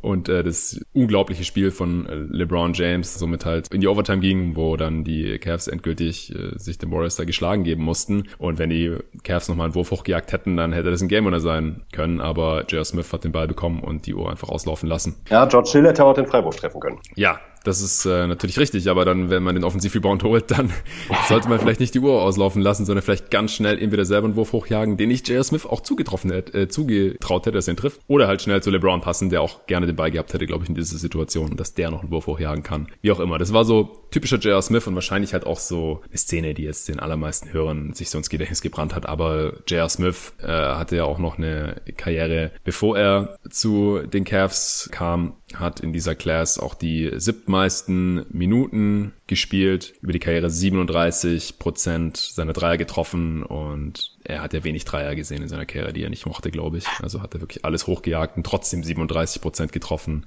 Ja, was fällt dir noch zu JR ein? Ja, also dieses, äh, dieser Moment äh, aus Spiel 1 der 2018er Finals ist wahrscheinlich wirklich sinnbildlich für ihn. So ein richtig klassischer J.R. Smith Brainfart. Bei ihm ist halt immer das Ding, äh, das mit, den, mit dem Kobe-Vergleich fand ich nämlich auch, man muss da zwar jetzt lachen, wenn man die Karriere betrachtet, aber was das schiere Talent angeht, war er wirklich unfassbar talentiert. Ja. Nicht nur als Athlet, sondern generell am Ball. Er konnte eigentlich, gab, eigentlich gab es nie so nichts, was er nicht konnte, nur hat halt davon halt das wenigste konstant auf den Platz gebracht und hat er nicht auch lange, wenn ich mich da nicht täusche, einen Dreierrekord gehalten für ein Spiel? Äh, zehn oder zwölf? Mm, ja, der Dreierrekord war ja eigentlich immer zwölf von Kobe und Daniel ja. Marshall. Also den ja. hat er nicht gehabt. Ich weiß nicht. Äh, vielleicht meinst du ich weiß nicht, was du meinst. Kann gut sein, irgendein anderer Rekord, aber ich weiß es nicht. Äh, ja, unabhängig davon, weil zeitlebens seiner Karriere ein extrem guter Dreierschütze, also 37 Prozent bei hohem Volumen sind halt wirklich nicht zu verachten. Was ich bei ihm, ich habe ihm halt auch unfassbar gerne zugesehen. Also er ist jetzt fällt direkt auch wieder in die Kategorie bei mir ähm, von Spielern, die ich einfach unfassbar cool fand. Über Karriere ist natürlich ein absoluter Meme-Gott gewesen. Gerade in spät, äh, späten Jahren sah er gerne mal high aus, warum auch immer, haben sich alle mal gefragt. Da gibt es bei ihm dann auch noch dieses interessante Ding, dass er die Sonntagsspiele mal so unfassbar katastrophal katastrophal getroffen hat. der, hat, glaube ich, von allen NBA-Spielern aller Zeiten hat er die schlechtesten Wurfquoten an Sonntagen. Echt? Ja. Ja, ja dann war er gern feiern samstags. äh, müsste man na, doch Karrieresplits gibt's. Ich mach's mal nebenher auf. Ich habe gerade nebenher auch gegoogelt, was du meintest. J.R. Smith hat 2014 den Rekord für die genommenen Dreier aufgestellt. 22 hat er genommen. Ah, auch gut. Bei den Knicks. Ja. Also natürlich ja. bei den Knicks damals, ja. Und an Sonntagen trifft J.R. Smith 39 Prozent aus dem Feld, das ist tatsächlich oh. die schlechteste Quote von allen Spieltagen und 35,4 Prozent von Downtown, das ist auch die schlechteste Quote. Bei den Freiwürfen, äh, da ist es nicht der Fall, aber 51 Prozent True Shooting ist auf jeden Fall das schlechteste von allen Wochentagen bei ihm, 101 Offensivrating auch. Spricht für ihn. Passt, also da war wahrscheinlich öfters mal noch ein bisschen Restalkohol im Spiel. Ja, auf jeden Fall. Ich hatte ihn auch an der Stelle und ähm, als Rollenspieler nach wie vor durchaus wertvoll. Ich weiß auch noch in Game 7 der Final 2016, da hat er auch die Cavs im Spiel gehalten, glaube ich, mit zwei oder drei langen Jumpern am Stück, als offensiv gar nichts ging bei beiden Teams. äh, toller Spieler. Ich mag ihn sehr gerne nach wie vor. Ja, Genau, also die Denver-Zeit sollte man viel vielleicht noch erwähnen. Er wurde damals von den äh, New Orleans Hornets gepickt und dann ist er bei den Nuggets gelandet, wo er auch lange Jahre Sixth Man war und immer eine wichtige Rolle hatte bei einem Team, das gut war. Wir haben es ja schon bei dem letzten Redraft erwähnt. Kamal Anthony immer in die Playoffs gekommen, damals erste Option, so ist er bekannt geworden. Dann ist er im Trade für Mello, im Trade mit Mello muss er gewesen sein, nicht für Mello, äh, zu den Knicks gegangen. Ja, hat dann da eben auch noch seinen Anteil gehabt an Erfolg und Misserfolg dieser Franchise. Und dann ist er bei den Cavs gelandet also im Prinzip nur für vier Franchises gespielt in seiner Karriere. Und dieses Jahr war er auch noch im Gespräch, also hätte der vierte Spieler sein können, dieser Klaas, der immer noch in der Liga aktiv ist, ähnlich wie Iguodala. Bei ihm war es halt so, dass er bei einem Team war, das ihn erstmal nicht traden wollte und bei Smith war jetzt halt die Frage, seien ihn jetzt noch die Lakers oder irgendein anderes Team, das vielleicht noch so ein streaky Shooter mit viel Playoff-Erfahrung von der Bank gebrauchen kann. Aber das ist nicht passiert.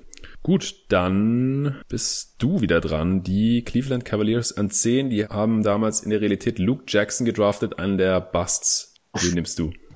Passt nicht so wahnsinnig gut neben LeBron und jetzt gibt es sowieso bei mir auf dem Board einige Kandidaten, die jetzt langsam man nehmen könnte. Glaube ich, ich entscheide mich auch für einen weiteren Liebling von mir und da auch mal Shoutout an Hassan an der Stelle, nämlich äh, Tony Allen. Ja, den habe ich jetzt auch bald. Mhm. Ja, was bei Tony Allen vor allen Dingen hängen bleibt, ist äh, natürlich seine Grid-and-Grind-Phase mit den Grizzlies. Begnadeter, unfassbar begnadeter Verteidiger, wahrscheinlich auch einer der besten, die man am Perimeter so sehen konnte. Sowohl was die Härte angeht, aber eben auch das defensive Spielverständnis. Also war jetzt nicht dieser klassische Show-off-Defender, der halt immer so ein bisschen Patrick Beverly-like sich an die Gegner einfach nur ranschmeißt und dabei viel rumschreit und kratzt, sondern hat halt auch eben wirklich immer sein Mann gestanden und äh, war halt extrem wertvoll defensiv, auch bei den Celtics schon, als er da anfing. Äh, David wird ihn höchstwahrscheinlich auch lieben, gehe ich jetzt einfach mal von aus. Ja. Offensiv natürlich extrem limitiert, hatte gar keinen Wurf, also wirklich einfach gar keinen. Ich erinnere mich noch an die Playoff-Serie gegen die Warriors. Ich weiß nicht mehr, in welchem Jahr es genau war, wo er komplett alleine stehen gelassen wurde, über die ganze Serie mehr oder weniger und dadurch auch vom Platz gespielt wurde, ja. weil ähm, die Grizzlies im Grunde 4 gegen 5 gespielt haben. Offensiv. Das war, das war erst nachdem die Warriors 1-2 hinten lagen gegen die Grizzlies. Ja. Da haben die die Defense umgestellt und Andrew Bogart hat Tony Allen dann verteidigt. Und zwar, indem er ihn nicht verteidigt hat und einfach in der Zone stand als Rim Protector. Und sie wussten halt, Tony Allen wird die Dreier nicht nehmen, die er jetzt jederzeit nehmen kann. Und hat er natürlich auch nicht. Und so konnte das dann natürlich gedreht werden. Das waren das 2014, 15. Also 2015 ja. müsste das wohl gewesen sein. Ja, Tony Allen hat jedes fünfte Spiel seiner NBA-Karriere mal einen Dreier getroffen und nur jedes zweite Spiel überhaupt einen genommen. Und 28 Prozent. Also selbe Quote wie Josh Smith, aber natürlich sehr viel weniger genommen. Was äh, natürlich eine gute Entscheidung ist, aber auf der anderen Seite natürlich auch extrem limitierend. Also wir haben ja auch in der letzten Redraft gesagt, hier TJ Ford und so, zwei Dreier auf 100 Possessions ist gar nichts und Tony Allen hat 1,3 Dreier auf 100 Possessions genommen. Also jede hundertste Possession hat er mal einen Dreier genommen. Und auch die wenigen Sachen, die er gemacht hat, offensiv, Offensivrating von 103. Ja, das ist ja. wirklich One-Way-Player. Sechsmal All-Defensive Team. In die Erinnerung, die ich da an ihm habe, da ist er auch in Playoffs rumgerannt und hat die ganze Zeit First Team All-Defense geschrien nach jeder äh, erfolgreichen defensiven Aktion, weil er halt einen Punkt machen wollte, dass er ins äh, First Team All-Defense reingehört was er sicherlich auch getan hat, der Grindfather. Ja, 2008 NBA Champion geworden, danach auch so gut wie immer Bestandteil von erfolgreichen Teams, also dann Memphis natürlich noch. Und die letzte Saison war ja vor zwei Jahren dann noch bei den New Orleans Pelicans, es waren leider noch 22 Spiele, war dann auch sehr verletzungsgeplagt leider, ganz am Ende seiner NBA-Karriere. Ich habe ihn ein paar Spots tiefer, einfach weil er halt offensiv so ein absoluter Non-Faktor war, aber ja, jetzt demnächst muss man ihn schon langsam nehmen. Es gibt 13 Spieler in dieser Class, die mehr Minuten gesehen haben als er, also so eine mittellange Karriere Karriere gehabt, beziehungsweise konnte halt auch einfach nie so ganz viele Minuten abreißen, eben aufgrund dieser Limitationen. Aber es hat er trotzdem noch für Starter oder für viele Minuten einfach bei guten Teams gereicht. Von daher kann man das jetzt hier auf jeden Fall machen. Ja, das spricht meiner Meinung nach sogar dann noch für ihn, weil er halt eben so ein krasser One-Way-Player war, trotzdem einen so guten Impact generieren konnte mhm. über so lange Zeit, äh, spricht halt dafür, wie gut er tatsächlich in der Defense war. Ja, äh, wie hätte dir gefallen in Cleveland im zweiten Jahr neben LeBron? Ja, so als harter Hund und Leader-Typ ähm, wahrscheinlich gar nicht schlecht, aber vom generellen Spielertyp natürlich überhaupt nicht das, was man neben James sehen möchte. Wahrscheinlich erst recht nicht neben dem jungen James, der halt auch noch nicht so wirklich einen Wurf hatte. Ja. Große Auswirkungen jetzt wahrscheinlich auch nicht gehabt. Wäre wahrscheinlich, äh, könnte ich mir vorstellen, dass er da eventuell auch komplett untergegangen wäre. Ja, ich meine, alles, was besser als Luke Jackson ist, ja. ist wahrscheinlich schon gut. Ich hätte aber einen anderen Spieler genommen äh, und zwar Kevin Martin. Den nehme ich jetzt an 11 zu den Golden State Warriors. In der Realität haben sie da Andres Biedrinsch genommen, der ein paar Jahre als solider Big bei den Warriors verbracht hat, aber den habe ich auf jeden Fall noch nicht hier an dieser Stelle gerankt. Kevin Martin hätte nicht nur ganz gut neben LeBron gepasst als äh, Shooter und, und zweite Scoring-Option vielleicht, sondern allgemein ist er ein krasser Scorer gewesen. Also hat den höchsten Punkteschnitt in dieser gesamten Class mit ähm, 17,4 17,4 Punkte pro Spiel. 115er Offensivrating, also hier auch mal der Vergleich zu Luol Deng und Co., weil er einfach einen guten, wenn auch extrem komischen und hässlichen Wurf hatte. Also das ging so Richtung Sean Marion fast. Ja. Wenn man den nicht vor Augen hat, einfach mal äh, googeln, äh, Kevin Martin Jump Shot. Aber er hat 38 Prozent von diesen drei Jahren getroffen und über vier pro Spiel genommen auf 100 Possessions über die Karriere, sieben Dreier. Das ist schon sehr, sehr gutes Volumen, gerade für die damalige Zeit. Und er ist halt auch zur Linie gekommen äh, extrem konstant. Und 87 Prozent hat einer Freiwurflinie getroffen. Und dann bist du halt einfach ein sehr effizienter Volumenscorer. Und das hat auf jeden Fall seinen Wert. Deswegen habe ich ihn auch noch einen Spot über Tony Allen gerankt, weil vom Impact her halt in der NBA leider für die Defensivliebhaber ist es leider die Offense noch ein bisschen wertvoller ist. Und das halt auch in der Draft. Ja, der Downer bei Kevin Martin, wieso, selbst wenn er Topscorer war dieser Draft, nicht höher gerankt ist, ist, er konnte halt sonst überhaupt gar nichts. Also vor allem nicht verteidigen, aber auch kein Playmaking oder sonst irgendwas mit Offense zu tun hat als Shooting Guard. Das äh, war wirklich übel und deswegen hat er auch selten in erfolgreichen Teams gespielt. Also über 700 Spiele auch gemacht in der Liga, also durchaus auch eine lange Karriere gehabt eigentlich. Am Ende war es auch durch Verletzungen dann relativ schnell ging es zu Ende. Das ist sein letztes Team war noch die Spurs, wie die gezockt hat. Weißt du noch, was, was da los war? Da war auch schon auch nicht mehr fit, oder? Nee, da war nicht mehr richtig fit, aber war gar nicht so schlecht. Also hm. Ist mir jetzt nicht positiv wirklich hängen geblieben, aber er hat halt eigentlich keine Rolle mehr gespielt. Ja, ja hat die äh, zehntmeisten Minuten aber immerhin noch gesehen in dieser Class 21.512 Jahre gespielt. Also wie gesagt, nicht so eine super lange Karriere, aber wenn er gespielt hat, waren es meistens auch viele Minuten, die ersten Jahre ja immer bei den Sacramento Kings und ich weiß nicht, bis in seinem Rookie-Jahr war, wann waren die Kings das letzte Mal in den Playoffs? War das 2005? Nee, es muss mindestens 2006 gewesen sein, weil da war schon Ron Artest dabei und 2004 war der ja noch in Indiana. Wie dem auch sei, danach erstmal jahrelang keine Playoffs mehr, dann wurde irgendwann zu Houston getradet, das war dann auch so, so mittelmäßig erfolgreich. Und dann gegen James Harden zu den Oklahoma City Thunder, also unter anderem, da ging ja noch der Pick mit, der Steven Adams wurde. Und auf jeden Fall noch ein paar andere Sachen, nicht nur Kevin Martin ja, Oklahoma City war dann auch eher äh, kurz, konnte dann natürlich James Harden nicht so ganz ersetzen auf der 2, dann noch ein bisschen Minnesota und dann am Ende, wie gesagt, noch 16 Spiele in San Antonio und dann war die Age 32 Season auch seine letzte. Wo hättest du ihn jetzt gerankt? Ich habe ihn an derselben Stelle. Ja. Bei mir war es halt genau dieser Abgleich zwischen Defense und Offense und äh, mir ist auch durchaus bewusst, dass man eigentlich immer eher Offense nehmen sollte, aber das konnte ich Tony L nicht antun an der Stelle und habe deshalb äh, Kevin Martin dann einen Spot später gezogen. Ja, eigentlich lustig, dass er gegen James Harden getradet wurde. Denn eigentlich ist er so, was den Analytics-Punkt betrifft, eigentlich der feuchte Traum eines jeden Analytics-Guys, auch vor ja. vielen Jahren schon, eben genau wie du gesagt hast, viele, viele, viele Freiwürfe, viele, viele, viele Dreier und beide extrem effizient, äh, ist halt verdammt gut als offensives Paket. War aber auch, auch er fällt für mich halt ein bisschen in diese Empty Stats Kategorie, mhm. weil er halt auch nie bei, selten oder eigentlich gar nicht bei wirklich guten Teams war und da dann eben die, die Leistung gebracht hat und äh, das hat dann bei mir dazu geführt und auch du hast es direkt eingangs schon gesagt, er konnte halt gar nichts in der Defense und konnte halt auch eben neben dem Scoren eigentlich nichts auf dem Basketballfeld. Ja. Ja, klar. Also, aber Empty Stats ist für mich halt immer eher so hohe Raw Number ja. Averages ja. und dann eher ineffizient, weil man halt oft den Ball hat und viel macht, aber das nicht besonders gut ist und nicht besonders effizient. Und er war halt krass effizient und deswegen finde ich es auch gar nicht so empty, sondern ich glaube halt meistens, klar, äh, hat er nicht genug gemacht in, in den anderen Kategorien und äh, die Teammates waren wahrscheinlich meistens auch nicht so gut. In der Realität wurde der erst an 26 gedraftet äh, von den Kings, wie gesagt. Also kann man als Deal sehen damals. Genauso Tony Allen an 25 nach Boston. Und J.R. Smith ging auch erst an 18 zu den New Orleans Hornets damals noch. Also hier haben jetzt ein paar Spieler sehr viel weiter oben gezogen, als sie tatsächlich geholt wurden. Einfach weil es in der Lottery, wie gesagt, einige Busts gab. Also jetzt Luke Jackson, Rafael Arujo hatten wir schon genannt, Josh Childress, Sean Livingston halt leider aufgrund der Verletzung. Auch Mecca Okafor haben wir noch auf dem Board, Ben Gordon haben wir noch auf dem Board, die in der Top 3 wegging und Beatrins halt, wie gesagt, auch an 11. Deswegen hier jetzt Kevin Martin. An 12 bist du jetzt wieder dran. Seattle Supersonics. Ja, und da tue ich mich ein bisschen schwer, muss ich ehrlich sagen. Jetzt gibt's nämlich dann doch so einige Kandidaten. Ich glaube, ich entscheide mich für Sean Livingston. Ja, das habe ich jetzt auch. Geil. Ja, irgendwann müssen wir uns ja mal wieder annähern. Ne? Ja, du, wir sind schon wieder sehr, sehr äh, im, im Gleichschritt hier, habe ich das Gefühl. Also vom Spielerpool sind wir gerade identisch keinen einzigen Spieler hätte ich jetzt hier gehabt, den ich jetzt vorher gezogen hätte.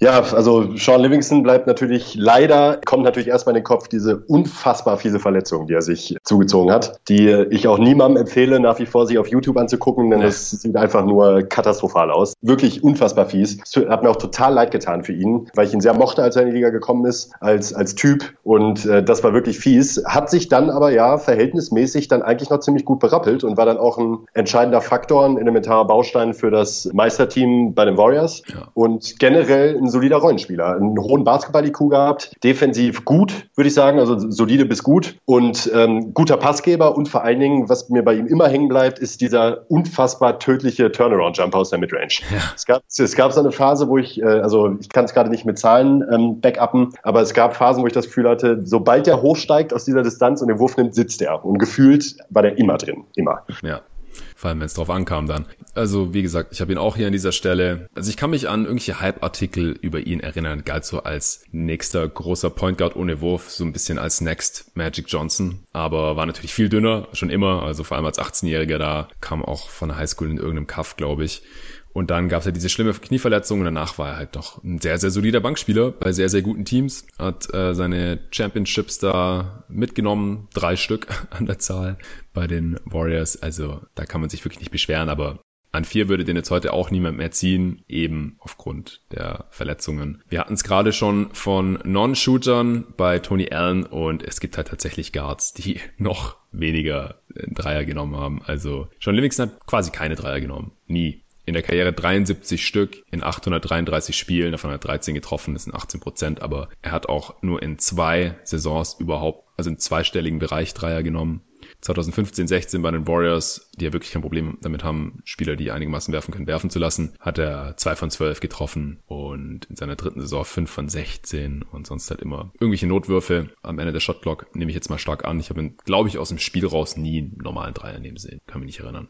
Und aber aus der Midrange war halt umso tödlicher und das ist ja dann doppelt seltsam. Also da äh, hat er zeitweise ähm, im hohen 40er Bereich abgeschlossen, gerade 2014, 15, 46 Prozent von den langen Zweiern und von den kürzeren Midrange Jumpern, da war er oft auch so Richtung 50 Prozent. Äh, 2015, 16 52 Prozent zwischen 10 und 16 Fuß zum Beispiel, 2016, 17 46 Prozent. Und dann ist es ja auch im, im Halbfeld ein effizienter Wurf, kann man auf jeden Fall nichts gegen sagen. In seiner letzten Saison hat er 56 Prozent seiner langen Zweier getroffen. Ja, ziemlich unglaublich. Und ansonsten hast du eigentlich schon alles zu ihm gesagt, ähm, kein Magic-like Passer, aber halt schon ein ziemlich smarter Passer, äh, solider Defender, auch aufgrund seiner Länge und so und hat ja dann auch viel auf dem, auf dem Flügel gespielt und weniger Point Guard eigentlich, vor allem die letzten Jahre seiner Karriere. Das konnte er dann auch eben aufgrund seiner Länge machen. Dann äh, haben wir jetzt den vorletzten Pick der Lottery an 13. Die Portland Trailblazers, die haben damals Sebastian Telfair gedraftet. Das werde ich nicht tun. Ich nehme jetzt äh, Ben Gordon. Der ist damals als Rookie, wie gesagt, an drei weggegangen. Chicago Bulls kam vom Championship-Team der Yukon Huskies, wurde direkt Sixth Man of the Year, der einzige Rookie aller Zeiten, der Sixth Man of the Year geworden ist, äh, war immer der Scorer-Shooter-Typ als relativ kurzer Guard, ganz klar, aber ein Off-Guard, war nie ein Playmaker oder so für andere, auch defensiv jetzt nie so besonders bemüht, hatte eigentlich den Body, um guter Defender zu sein, meiner Meinung nach, wahrscheinlich nicht so Bock. Und eine ziemlich kurze Karriere, leider gemessen an der Draftposition auch. Es ist den, den jüngeren NBA-Fans Ben Gordon vielleicht sogar kein Begriff mehr. Der hat nur elf Jahre gespielt, 20.000 Minuten aber trotzdem geknackt, 744 Spiele. Immerhin ist der einzige Spieler dieser Draft, der die 40 Prozent von Downtown geknackt hat und das auch bei nicht wenigen Versuchen. Aber wie gesagt, für mehr hat er mir zu wenig andere Sachen als Scoring und Shooting gebracht auf dem NBA-Parkett. Fast 15 Punkte pro Spiel, das ist gut. Äh, aber nur zweieinhalb Assists zum Beispiel. War auch jetzt nicht so extrem effizient. 105er Offensivrating, auch einfach zu wenig an die Linie gekommen, weil, wie gesagt, genug Dreier hat eigentlich genommen. Siebeneinhalb auf 100 Possessions. Aber ja, für weiter oben hat es jetzt hier nicht gereicht auf dem Board. Was hältst du davon?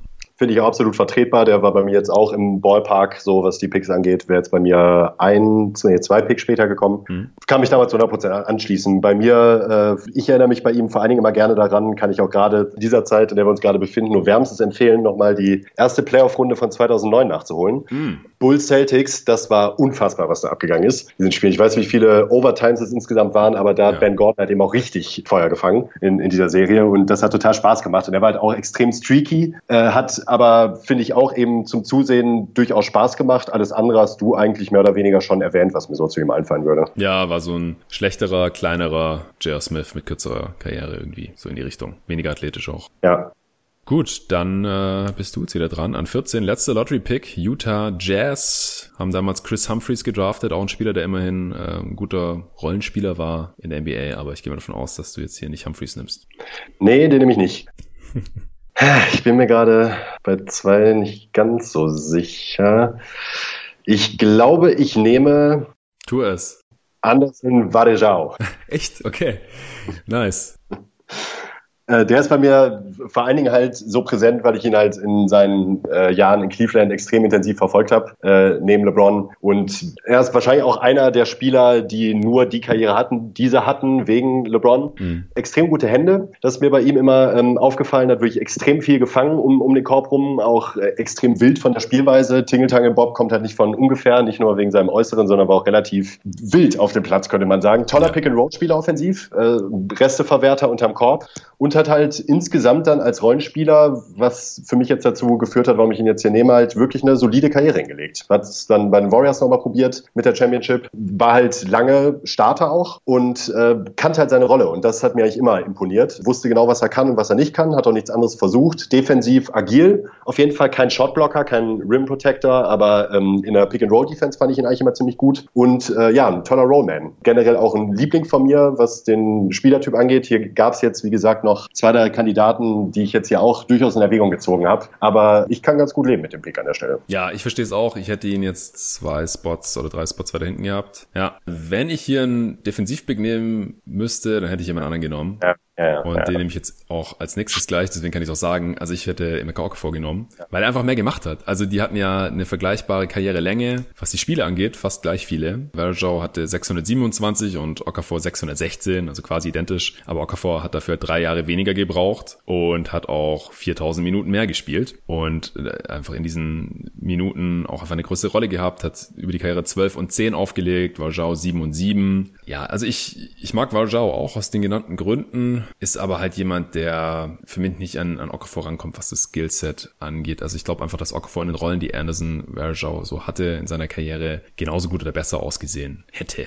Ja. Aber ansonsten habe ich dem nichts mehr hinzuzufügen ist auch ein solider Pick für die Utah Jazz an dieser Stelle. Auf jeden Fall besser als Chris Humphreys. No hate. Ähm, ja, jetzt habe ich es ja eh schon gesagt, ich nehme dann an 15 für die Boston Celtics. Äh, damals haben sie Jefferson genommen, der ist jetzt wie gesagt schon weg. Einfach Emeka vor, also weit weg natürlich von seinem zweiten Spot, den er damals bekommen hat. Und wie gesagt, er war ja auch wirklich ernsthaft im Gespräch um den First Pick. Aber die Karriere war einfach viel zu kurz. Er war ein solider Defensivback, hat als Rookie auch 15 Punkte pro Spiel aufgelegt, das hat er danach nie wieder erreicht, komischerweise. Also er konnte offensiv einfach nicht besonders viel, wenn man ihm jetzt den Ball gegeben hat. Der hatte keinen Wurf, der hatte jetzt kein tolles Postgame oder Passing oder irgendwas. Warum man jetzt die Offensive über ihn laufen lassen sollte, war jetzt auch nicht so athletisch wie Dwight Howard oder so. Also da hat es ihm einfach ein bisschen an Skills gefehlt. War auch als College Junior ja schon drei Jahre älter als Dwight Howard. Aber damals gab es ja sowieso noch viel mehr Upperclassmen äh, in den NBA Drafts und äh, die wurden dann halt auch noch hochgedraftet. Mittlerweile macht man das eher nicht, beziehungsweise die Spieler kommen auch einfach früher raus. Äh, ben Gordon war ja auch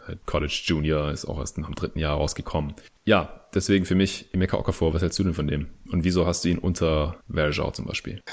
Äh, ich, ich kann mir halt vorstellen, also defensiv ist Okafor natürlich klar besser und hat äh, insgesamt hat auch dann die höheren Punkteschnitte gehabt ähm, zwischendrin. Mir kam Varejao aber immer ein Tick agiler vor, also athletischer mhm. auf keinen Fall, aber ähm, eben noch ein bisschen, der hatte ein bisschen mehr Bounce. Und äh, das sehe ich für so eine eingeschränkte Rolle als nicht gerade groß talentierter Center in der NBA, dann habe ich das einen Ticken lieber. Was du auch gesagt hast, was die Langlebigkeit von beiden angeht, da tut sie nicht viel. Ähm, da kann man nicht viel für argumentieren. Okafor war halt auch der Spieler ähm, neben, einem, neben einem anderen, den ich äh, hier noch als Kandidat gesehen habe für den Spot. Es lässt sich für beide Argumente finden. Also mir fällt jetzt auch nichts gegen Okafor ein an der Stelle.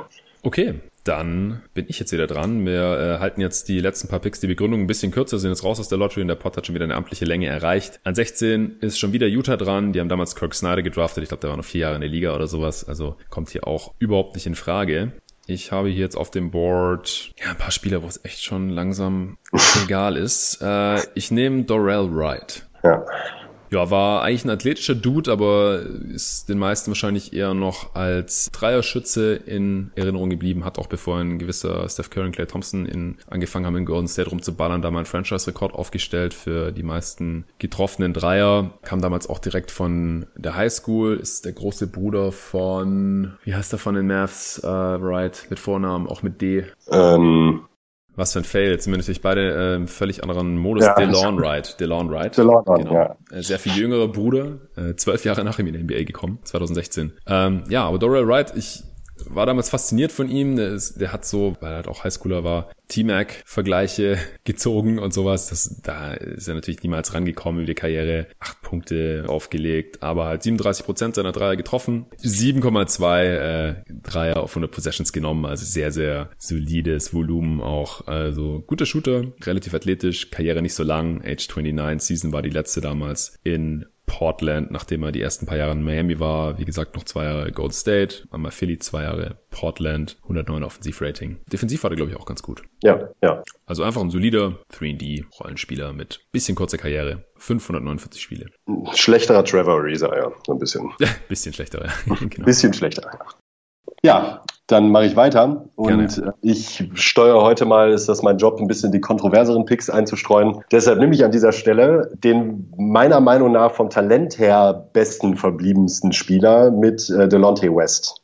Hm. der eine extrem kurze NBA-Karriere hatte, wenn man es, also 432 Spiele sind halt echt wenig. Insgesamt jetzt auch nicht viel weniger als ein, äh, als ein Okafor beispielsweise. Aber ähm, bei ihm ist das Ding, war auch extrem talentiert, eine tragische Karriere jetzt insgesamt, auch mit dem, was jetzt so äh, alles nach der Karriere passiert ist, was man da so mitbekommen hat. Wirklich schade, weil ich ihn eigentlich auch immer sehr gerne mochte als, äh, als Spieler und auch als Person, was man eben so mitbekommen hat. Ähm, war ein guter sekundärer Ballhändler, würde ich sagen. Ähm, der war immer verschrien, das war das Problem, als er bei den Celtics gespielt hat am Anfang, dass ihm immer nachgesagt wurde, er kann halt keinen Point Guard spielen.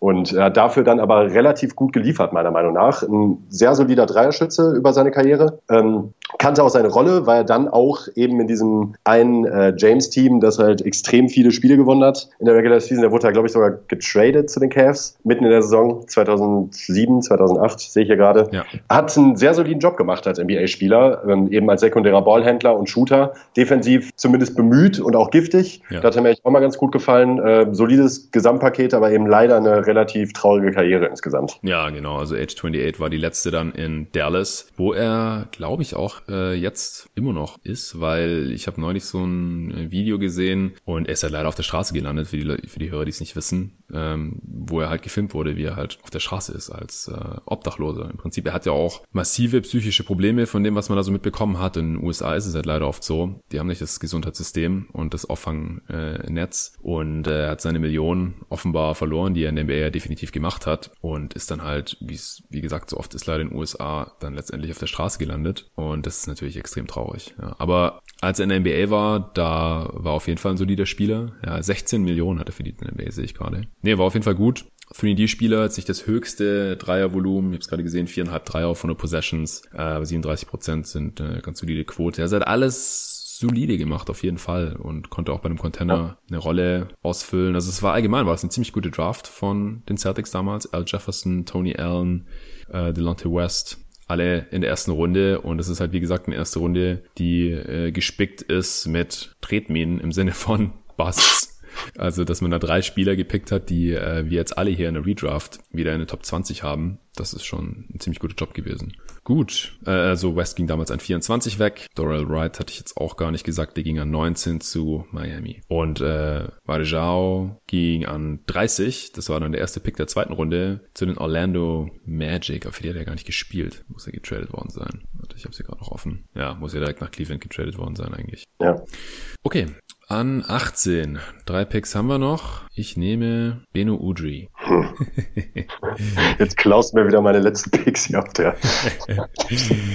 Hatte ich mir fast gedacht, dass du auch ein Auge auf Udri geworfen hast als ehemaliger Spur.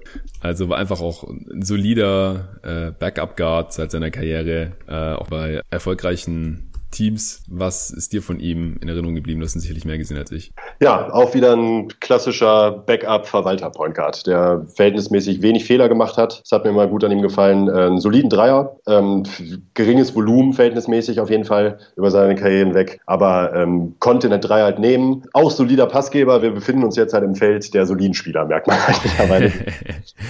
es gibt nichts, was man groß an ihm aussetzen kann. Also er hat weder seine Erwartungen äh, übertroffen noch irgendwie ähm, ist er denen nicht treu geworden, seinen Erwartungen. Äh, grundsolider Point Guard bis sekundärer Ballhändler auch eher, ja. würde ich sagen. Also, ja. Hat in seiner Karriere auch mehr Minuten gespielt als äh, Tony Allen zum Beispiel, hätte ich jetzt auch nicht gedacht. Sean Livingston natürlich, Varjao, Durrell Wright und Delonte West. Also äh, fast doppelt so viele Spiele wie Delonte West gemacht. Also denkt man auch gar nicht, dass der so lange in der Liga war. 831 Spiele. Nee, auf jeden Fall hat er einen guten Career Value gebracht. Gerade jetzt für diese Draft, da gibt es in 18 einfach auch nicht mehr viel, wo man wirklich sagen kann. Den hätte ich auf jeden Fall noch eher genommen. So, vorletzter Pick an 19. Du bist dran. Dann, das sind die ähm, Miami Heat. Gerade eben äh, war Ben Udry zu den New Orleans Hornets. Dann hau ich jetzt Chris Humphreys raus. Mm, ja, den habe ich jetzt auch so langsam auch da, ja, grundsolider Rollenspieler Big, äh, ganz guter Rebounder, kannte extrem bullig, also ein äh, extrem muskulöser Körper, ja. ähm, war unterm Korb auch immer ziemlich gut, ähm, kannte da auch seine Rolle, hat jetzt nie irgendwie Anstalten gemacht, irgendwie was zu versuchen, was er nicht konnte. Seine beste Zeit hat er bei den, äh, bei den Nets gehabt, da ist er mir auch vor allen Dingen im Netztrikot irgendwie im Kopf geblieben. Bei den Raptors habe ich ihn irgendwie gar nicht mehr im, im Hinterkopf, um ehrlich zu sein. Mhm. Hat ja auch gar nicht mal so kurz gespielt und eine relativ lange NBA-Karriere auch hingelegt dafür. Also sehr solider Rollenspieler. Da hat er seine Erwartungen durchaus erfüllt, würde ich sagen. Ja, ich denke auch. Also bisschen zu hoch gepickt worden, damals an 14, aber es war jetzt auch kein extremer Reach oder Bust oder irgendwas. Ja, Chris Humphreys an 19. Gut, letzter Pick. Wir haben gesagt, die Top 20 machen wir und langsam wird es jetzt auch dünn. Ich würde jetzt hier an 20 zu den Denver Nuggets Chris Duhorn nehmen. In der Realität haben sie Johnny Nelson gepickt und dann äh, zu den Orlando Magic getradet, offensichtlich. Ja, Chris Duhorn kam äh, von Duke, auch einfach so ein sehr solider Verwalter, Point Guard, hatte unter Mike D'Antoni in New York mal eine Saison, wo er extrem gute Zahlen aufgelegt hat im Run-and-Gun-System. Aber ansonsten hat er nicht so wirklich herausragend gemacht in seiner NBA-Karriere. So also geht so ein bisschen Richtung Beno Udry. Ja. Äh, nicht so viele Spiele gehabt, ähm, 606, 15.000 Minuten, ja, 36 Prozent seiner Dreier getroffen. Fällt dir noch was zu ihm ein? Nö, auch, auch nichts Konkretes mehr. Auch eher eine Randnotiz, könnte man sagen. Ne? Genau. Und die Alternativen wären jetzt halt so langsam Sascha Vujacic. Vujacic, Vujacic ja. The Machine. Ja. The Machine, ja. Äh, äh, Lakers äh, einen Titel mitgenommen. Ja, und ansonsten wird's schon sehr dünn. Also dann kann man über Andres Bierdrins, Bierdrins äh, nachdenken, genau, der ein paar Saisons Double-Double hatte und dann aber ungefähr 30 Prozent seiner Freiwürfe nur noch getroffen hat. äh, Sebastian Telfair, der halt schon irgendwie ein solider Backup-Point Guard war irgendwann. Damian Wilkins, der ähm, der einzige Spieler ist, der erste Spieler, der undrafted war, den wir heute hier erwähnen. Also da haben die Manager wirklich nicht viel übersehen. Auch ein Career Backup Wing, der Neffe von Dominique Wilkins. Josh Childress, der aber ein paar Jahre zwischendrin auch in Griechenland gezockt hat, weil es für die NBA dann doch nicht so ganz gereicht hat. Dann kam er wieder, was auch nicht so besonders erfolgreich war. Also Pero Antic, auch undrafted, noch ein paar Jahre bei den Hawks gehabt. Oder haben wir jetzt noch irgendwen vergessen aus deiner Sicht? Nee, Nee, absolut nicht. Absolut nicht. Gut, dann äh, wär's es hier gewesen mit unserer Redraft. Jetzt haben wir natürlich wieder unsere Kategorien. Wer ist für dich der most overrated Spieler aus diesem Jahrgang? Äh, das ist schwer. Hm. Overrated ist schwer. Ich würde lieber mit underrated anfangen. Dann, dann sag underrated. dann fange ich mit underrated mal an und sag Iguodala. Hm. Also zeitlebens äh, seiner Karriere dann eben doch noch mal eine ganze Stufe besser als der gewöhnliche Rollenspieler. Wir hatten jetzt ja auch hier einige gewöhnliche Rollenspieler mit dabei. Hat einen unfassbar großen Impact gehabt für, für seine Rolle, die er hatte und kommt mir da stellenweise ein bisschen zu schlecht weg. Wobei ich jetzt wiederum finde, ganz aktuell gerade bei dem ganzen Hin und Her mit äh, Miami und Memphis, wurde er mir ein bisschen schon wieder zu hoch geredet. Da hatte man schon wieder den Eindruck, dass wenn der jetzt zu einem Contender kommt, dann ist er das entscheidende Puzzlestück und da sehe ich ihn halt mittlerweile dann doch nicht mehr, auch in den Playoffs nicht nicht. Also viel mehr als zehn Minuten gute Defense und äh, Intelligenz kann er, glaube ich, auch mittlerweile einfach nicht mehr bringen. Das war aber vor ein paar Jahren eben noch das komplette Gegenteil. Ja, äh, ich, ich glaube, er könnte schon, hast du gesagt, zehn Minuten? Ja, zehn bis 15. Ja.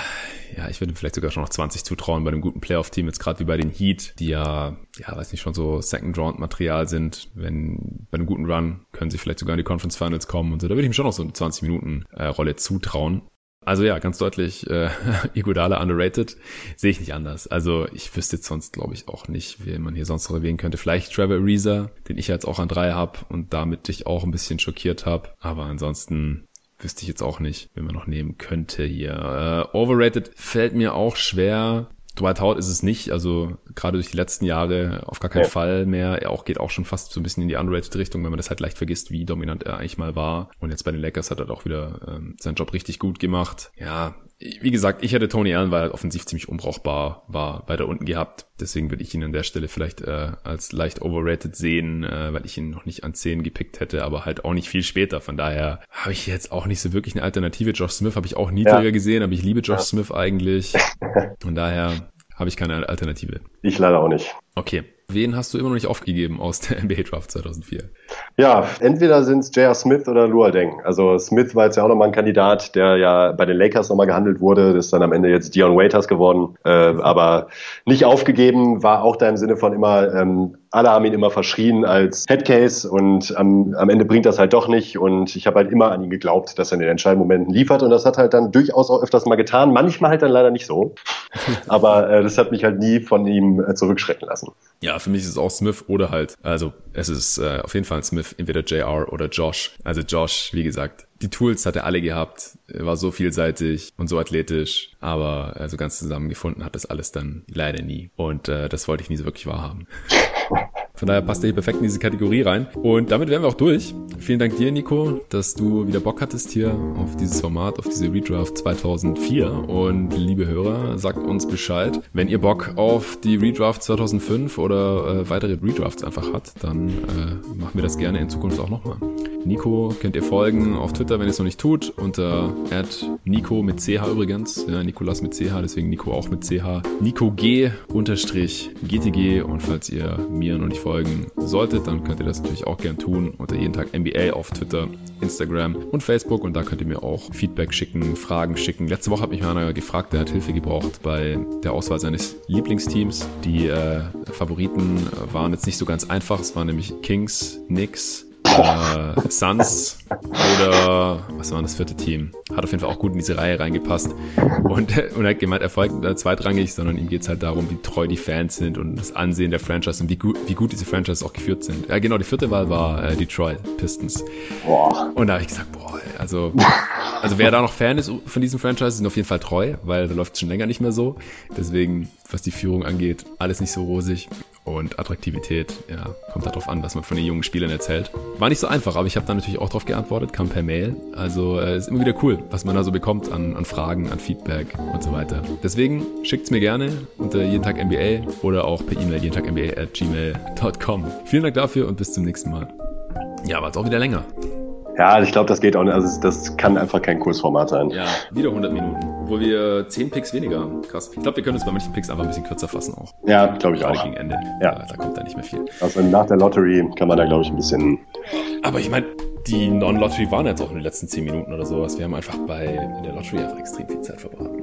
Ja, aber es gab auch ein bisschen mehr äh, Diskussionsstoff Ja, als ja. Mal. Ne? Auf jeden Fall. halt, hm. Aber insgesamt wieder äh, sehr, sehr viele Überschneidungen. Gerade so was, Ja, den, was den generellen Spielerpool angeht. Also ich glaube, die, die höchste Diskrepanz war, waren so vier Picks vorher oder sowas. Josh Smith vielleicht, ja. Ich glaube vier waren Das macht echt total Bock, so in die Zeit nochmal einzutauchen und sich so zu überlegen, wie fand man die eigentlich und wie war das da und äh, total geil. Ich finde das Format echt super. Ja, ich auch. Okay, Mann. Äh, diesmal ist wenigstens noch hell. Immerhin. Ja, immerhin.